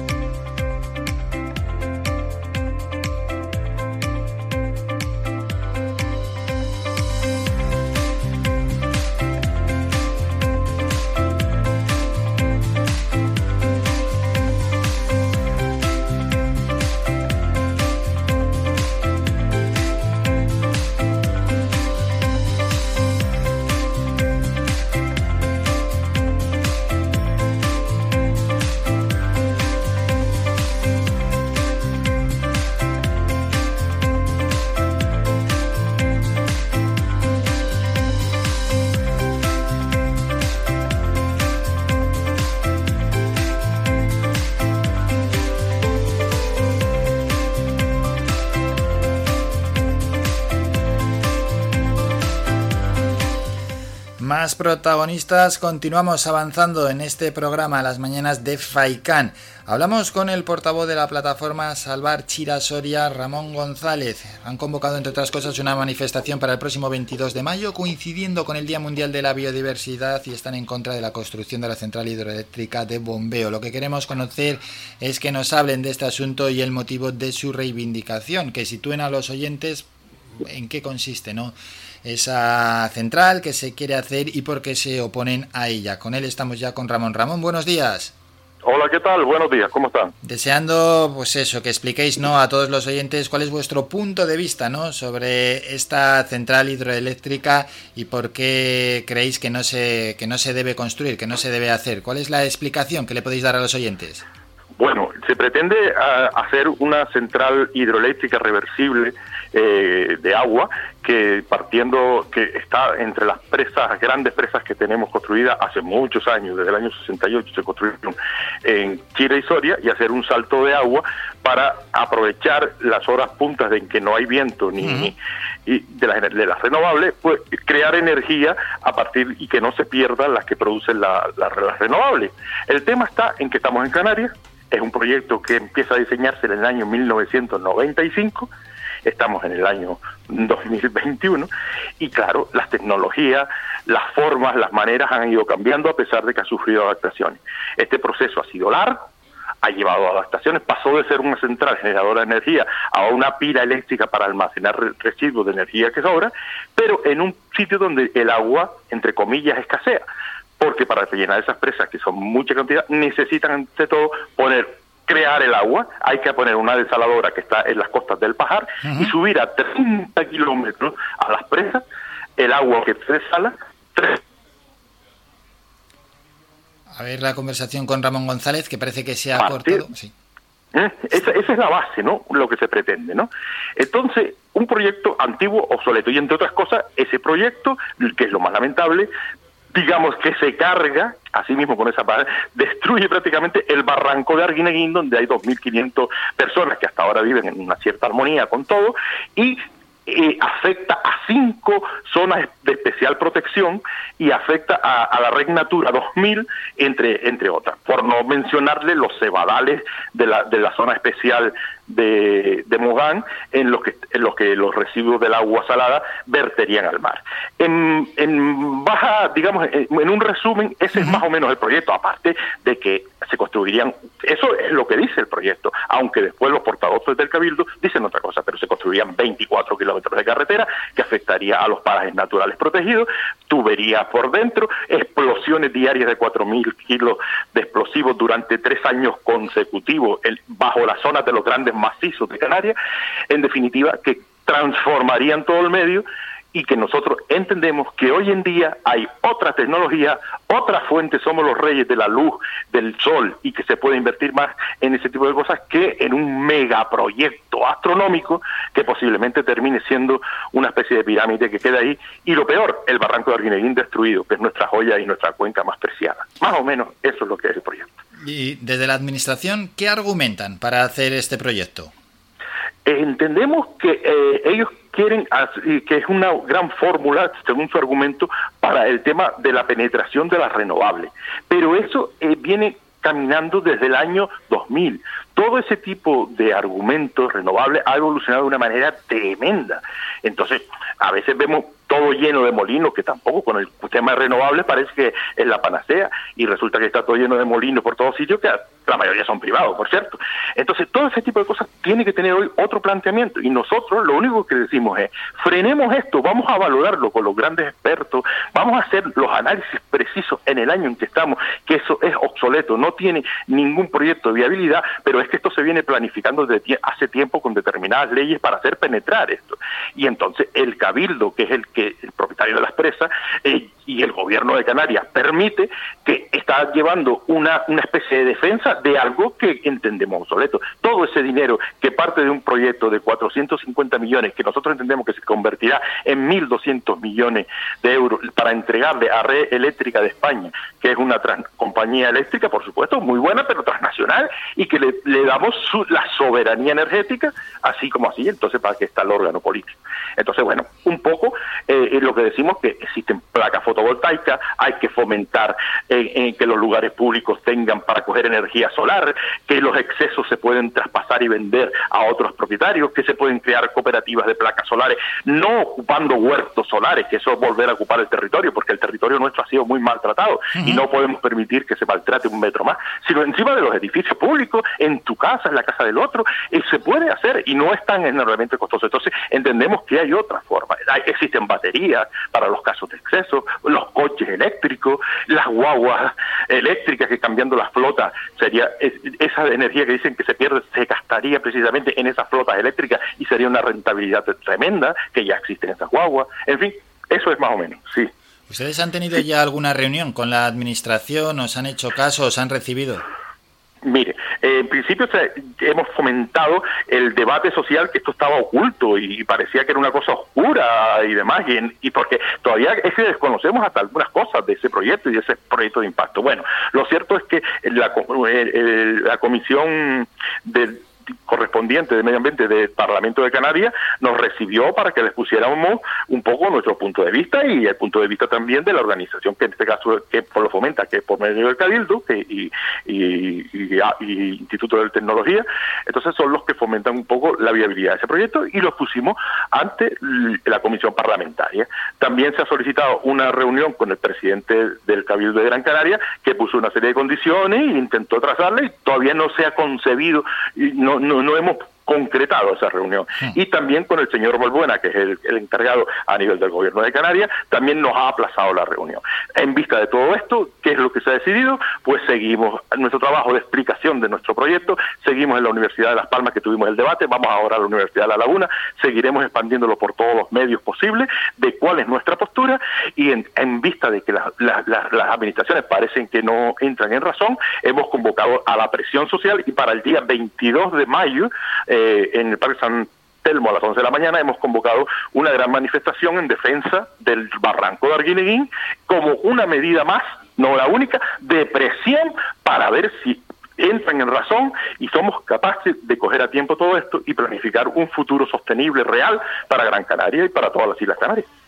Ese 22 de mayo, ¿no? Cita por tanto marcada en el calendario, pero mientras tanto continuáis vosotros con vuestra actividad y desde la administración en relación a la central hidroeléctrica, ellos dan algún plazo de avanzar. Es que eh, ese, ese tipo de cosas como que no lo llevan muy, muy para adelante, pero lo que sí tenemos claro, eh, hace poquito estuvo la presidenta de Red Eléctrica de España y hizo las declaraciones públicas que vendría antes del FENIESTAR 2021 a colocar la primera piedra, cosa que nos dejó asombrado ese trato especie de, bueno, eh, usted viene ahora a colocar la primera piedra para la central hidroeléctrica cuando está un movimiento social importantísimo oponiéndose a esto, esto es como un reto, ¿no? Pues nada, entonces le hemos, le hemos contestado públicamente, le hemos solicitado que si quiere nos re- se reúna con nosotros, con nuestras comisiones técnicas y a partir de ahí valoramos si esta, esto es via- vi- viable o no. Vamos a seguir, por supuesto, interviniendo en los medios eh, y intentando recabar todo lo posible, porque es que han sacado a licitación determinadas maquinarias cuando un proyecto todavía no está aprobado, cuando todavía no tiene un impacto ambiental definido. Entonces, claro, son cosas muy pe- pero que em- empiezan a tener su eco, ¿eh? empiezan a tener su solución y, y ya Costa, por ejemplo, le ha llamado la atención diciendo que el, el- el- digamos la desaladora y los vertidos tienen que tener cuidado que no pueden verterse sobre esos mares porque están las tortugas, salió ayer en la prensa y prácticamente y eso hay. Entonces estamos empezando a tener ya un eco importante de que bueno parece ser que hay- alguien empieza a razonar. Eso es lo que le puedo plantear. Sí, e- ese eco que tendrá, se plasmará ese día 22 de mayo y después, si continúa todo parecido, ¿tenéis pensado realizar otro tipo de acciones? Ojalá que con esa manifestación se llegue a un acuerdo y ojalá que con esa manifestación se bajen y, y, y cosa que yo me temo que no, porque parece que está el pescado vendido antes de haberlo pescado, como el otro que dice. Entonces, por supuesto, esto va a seguir, pero lo que tenemos claro es que no vamos a permitir que se toque el barranco de Arguineguín. Eso lo tenemos claro. Pero no solo aquí, lo hemos llevado a Europa, lo hemos llevado, ha sido admitido a trámite en el Parlamento Europeo en la Comisión de Medio Ambiente, lo hemos llevado a los distintos a las distintas organizaciones europeas para que tengan en cuenta, porque la, la red Natura eh, pertenece un poco a su coordinación a Europa, y seguiremos así hasta donde haya que llegar, en lo judicial, en lo político y en la presión popular, que es la principal, y por lo menos que la gente sepa qué es lo que van a hacer. Y que nosotros en principio ni, ni siquiera nos oponíamos, solamente decíamos, vamos a razonar esto. Ha llegado el momento que con lo que hemos ido descubriendo, porque claro, a raíz de todo esto, porque esto empezamos en septiembre del año pasado, aunque ya anteriormente habían habido otros otros caminos, empezamos a, a recabar y a partir de agosto del año anterior, que en plena pandemia lo sacan para poner las alegaciones, es cuando nos damos cuenta y empezamos a leer, mira, esto es algo terrorífico, y empezamos a reclamar información y empezamos a ver lo que pasaba. Pero no vamos a parar porque nos parece que es algo totalmente comprometido y muy peligroso. Bueno, pues es un tema que va para largo, hay pues varias opiniones sobre la mesa. Hoy nos hemos acercado a la de la plataforma Salvar Chirasoria de la mano de su portavoz Ramón González. Como el tema, pues seguramente vaya para largo, ya iremos hablando en próximas ocasiones y para conocer el devenir ¿no? de todos los acontecimientos que tienen que ver con esta central. Ramón, muchas gracias por, esa- por su atención. Estamos en contacto. Un saludo. Bueno, muchas gracias a ustedes y a todos los oyentes. Muy amables, vale. Gracias, Venga, adiós. Que tengan buen día. Cuando quieran, aquí estamos. Igual, Venga. igual. Hasta luego. Adiós. Venga. Escuchas Las Mañanas de Faicán con Álvaro Fernández. Pues sí, un tema de actualidad en Gran Canaria, ese tema que tiene que ver con la central hidroeléctrica de bombeo en esa zona que nos ha comentado el portavoz, sobre todo con la intención ¿no? de salvar el barranco de Arguineguín y hemos conocido pues cuál es la versión que tienen desde la plataforma Salvar Chira Soria. Recalcamos lo de cuál es su opinión y su punto de vista y por qué se oponen a la construcción de dicha central hidroeléctrica de bombeo, que desde la administración, pues lógicamente si lo quieren llevar a cabo es que tienen una opinión bastante diferente. Bueno, aquí vamos poniendo sobre la mesa diferentes protagonistas, diferentes opiniones y por supuesto diversos asuntos. Nos toca hacer un descanso, nos vamos a ir a publicidad y para despedirnos tenemos que ir con nuestra última sección, Oído Cocina. Faikán Re-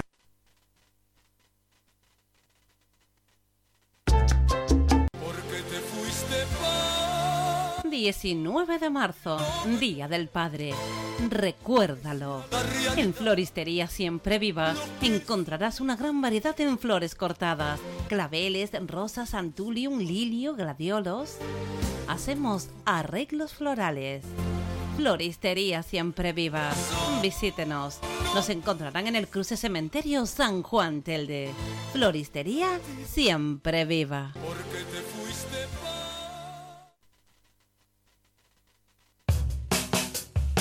¿Pensando en construir, reparar o renovar? Deja tus proyectos en manos de profesionales. En Ferretería Germán Medina encontrarás todas las opciones para la industria y el hogar, con calidad y variedad, con todo un mundo de cerámicas a tu alcance, con facilidades para pagar. Financia tus compras hasta en 24 meses y sin intereses. Ahora, además, renovar tu baño te sale más barato que nunca. Ven y llévate tu mueble de baño con lavamanos, grifo, espejo y además plato de ducha y mampara por tan solo 395 euros. ¿Te lo puedes creer? Ven ya a Germán Medina y aprovecha nuestra promoción inigualable. Visítanos en vecindario 928 75 0107 y Polígono de Arinaga 928 75 39 54 y en germánmedina.es.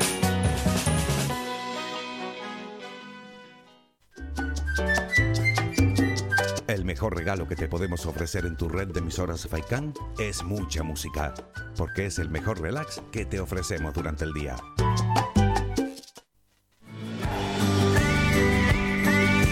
Escuchas Las Mañanas de Faicán con Álvaro Fernández.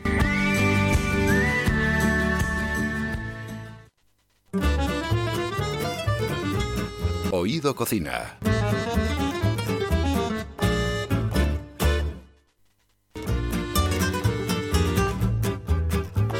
Y hoy en nuestra sección Oído Cocina nos vamos al restaurante Camping Playa de Vargas para hablar con Pedro Betancourt. Pedro, buenos días. Muy buenos días, caballero. Bueno, queremos que, que presente eh, el restaurante, el restaurante Camping Playa de Vargas para dárselo a conocer a todos los oyentes en esta sección Oído Cocina, donde nos gusta ir pues a diferentes establecimientos hosteleros. Antes de nada, situar a todos los oyentes dónde estáis ubicados para que os encuentren a la perfección. Bueno, eh, estamos situados en el Camping Playa de Vargas, es eh, carretera vecinal sin número, es, decir- es- es decir, en- entrando por la carretera de- del Carizar, eh, junto al lado de Ibero del Rosar, a mano izquierda en la plazoleta y eh, llegamos a la playa de Vargas. En la playa de Vargas Ahí va Pedro, que se nos ha cortado la conversación que estábamos teniendo con él. Bueno, pues estos fallos a veces de la tecnología que se cortan las charlas, ¿no? Seguro que a, vosotros os pasa en el día a día que se corta la conversación telefónica. Bueno, lo importante es que tengamos buena cobertura, que hablamos con él y que que se le escuche bien, que la voz sea limpia, no con intermitencias. A ver si nos coge Pedro y no da fallo, no da error. Estábamos hablando de él, ¿no? Del restaurante Camping Playa de Vargas y nos estaba diciendo exactamente cómo se llega hasta allí. Vamos a ver, que seguro que estamos ya con Pedro Betancourt. Vale, lo vamos a pasar.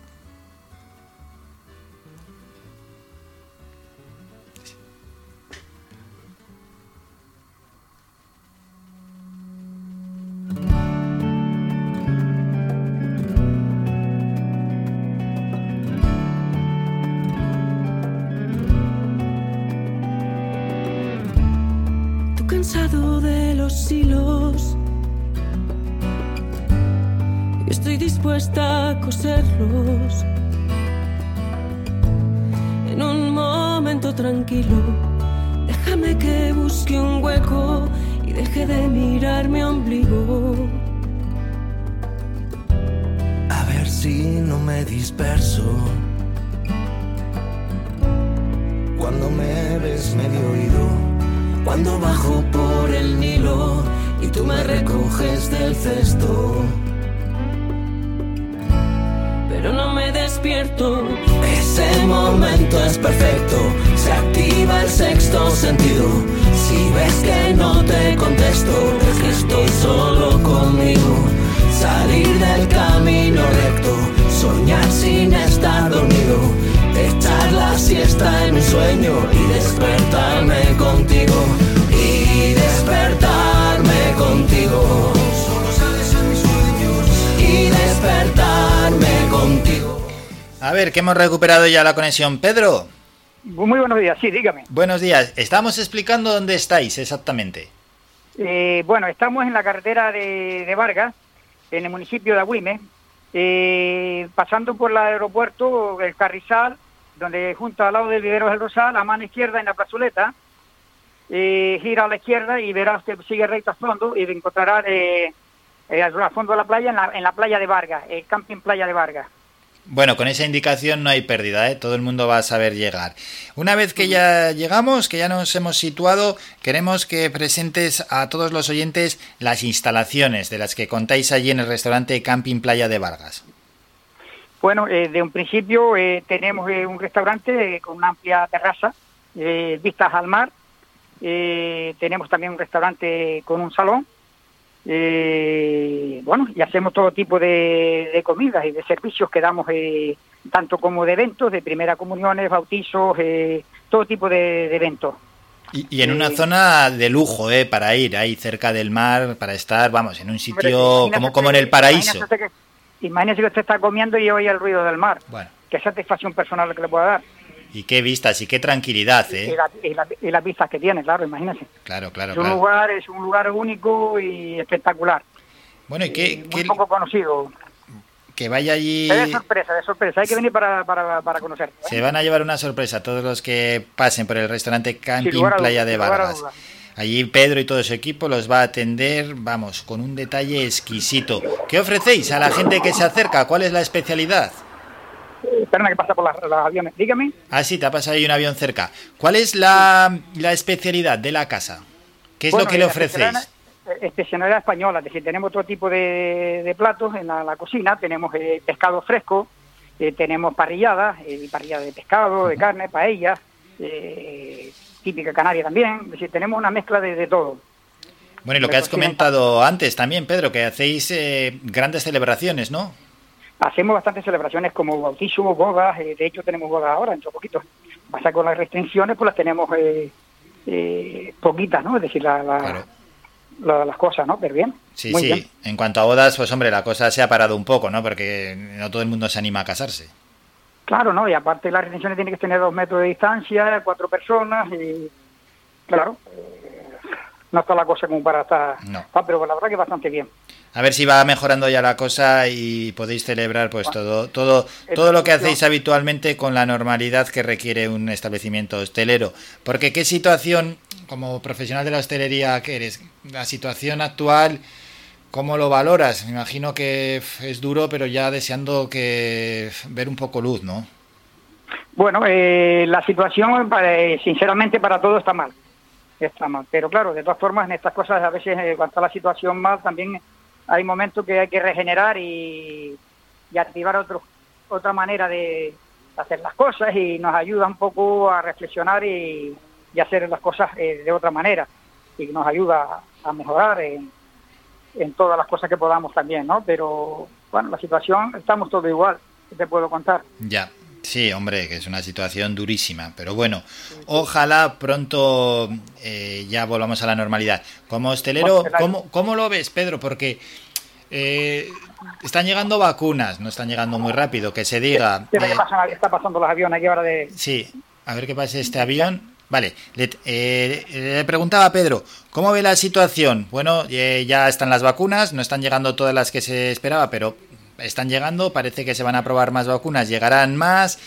A las islas hay que llegar con una PCR negativa. Bueno, de cara a la perspectiva de futuro, donde se espera que por lo menos a partir de agosto la situación mejore, ¿tienes cierto optimismo de cara a la situación para la hostelería? Eh, sí, sí, sí, sí. De hecho, de hecho tengo bastantes eh, reservas ya eh, avanzadas eh, a lo largo a lo largo de, de los meses estos. Es decir, hay bastantes reservas eh, con los clientes ya que tenemos, eh, comuniones, bodas, como lo comenté antes, tipo de celebraciones. Pero claro, siempre a la espera, a la espera con la incertidumbre de lo que hay. Pero eh, realmente ya tengo, tengo, tengo confirmadas y todo, pero Bien, vale, genial, Pedro. Y bueno, para terminar, un contacto, ¿cómo, ¿cómo se pueden poner en contacto con ustedes para el restaurante Camping Playa de Vargas? Bien, el contacto eh, tenemos, por ejemplo, el 928, el, el teléfono 928 18 80 37. Ese teléfono para contactar con el... después el contacto, con- eh, eh, después contacto camping arroba contacto camping playa de Vargas punto com.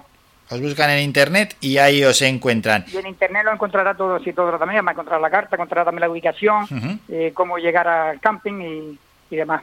Bueno, Porque aparte de eso tenemos el restaurante y también tenemos eh, lo que es el camping, el y camping, demás. eso es. Así que el que quiera ver que no haya estado cómo son las instalaciones, busca en internet restaurante Camping Playa de Vargas y ahí ve lo que les ofrecen y seguro que vamos, que tienen ya unas ganas locas de ir allí porque Bueno, yo he estado... es- es- Sí, Pedro, es- es venir, es venir y, y, Y disfrutar. Eh, y habrá una buena sorpresa. sin duda alguna y disfrutar. Hay imágenes ¿eh? muy, muy, muy interesantes en internet, así que os recomendamos que os paséis por el restaurante Camping Playa de Vargas. Pedro Betancourt, muchas gracias por estos minutos Pues nada, caballeros, y a seguir trabajando duro. a ustedes Y gracias por acordar de nosotros. ¿eh? Gracias, estamos en Ha sido un contacto. placer, ¿eh? muy buen día. Un placer, el nuestro. Gracias a ustedes. Adiós, Buen día. adiós, adiós. Hasta luego, chao. Somos la mejor información, música y entretenimiento. Las mañanas de Faikán. Y es que nos gusta, hombre, acordarnos de los hosteleros que están viviendo un momento difícil y nos gusta acercarnos, pues, a su situación, a ver cómo lo están llevando y a ver si tienen cierto optimismo. Y esta vez hemos ido al restaurante Camping Playa de Vargas, eh, que la verdad es que es espectacular. Y hemos hablado con Pedro y bueno, pues nos ha ofrecido una visión del panorama mm, hostelero que en estos momentos es complicado, pero que pues algunos lo están viviendo ya con cierta esperanza y, optimismo, aunque saben que, que el proceso todavía es largo ¿eh? para volver a la normalidad. Son las once y media de la mañana de este miércoles 10 de marzo y es por tanto el momento de despedirnos y de poner punto y final al programa y de citarnos ya para mañana jueves a partir de las ocho y media de la mañana y estaremos aquí en las mañanas de Faikán durante tres horas. Han pasado por aquí un montón de protagonistas, el propio Pedro, han estado colaboradores habituales como el experto en nutrición Iván Tardón para hablarnos de, de salud. Hemos hablado con Kevin Vázquez de los eSport, eSport en la onda, esa es su sección, y protagonistas que han estado aquí, Ana Vizcaíno de la plataforma Somos Red nos ha acompañado también, ha estado Blanca Hernández de la Biblioteca Básica Canaria. Nos ha acompañado Óscar Muñoz, responsable de accesibilidad y ciudadanía de plena inclusión Canarias y con el último que hemos hablado antes de Pedro ha sido el, el portavoz de la plataforma Salvar Chira Soria, Ramón González. Protagonistas que van pasando siempre por los micrófonos de Radio Faikan. Lo dicho, que ponemos punto y final. Mañana jueves, todos pendientes, ¿eh? A partir de las ocho y media de la mañana. A todos un saludo de Álvaro. Hasta mañana. Adiós, adiós. Ha escuchado Las Mañanas de Faicán con Álvaro Fernández. Le esperamos de lunes a viernes de ocho y media a once y media.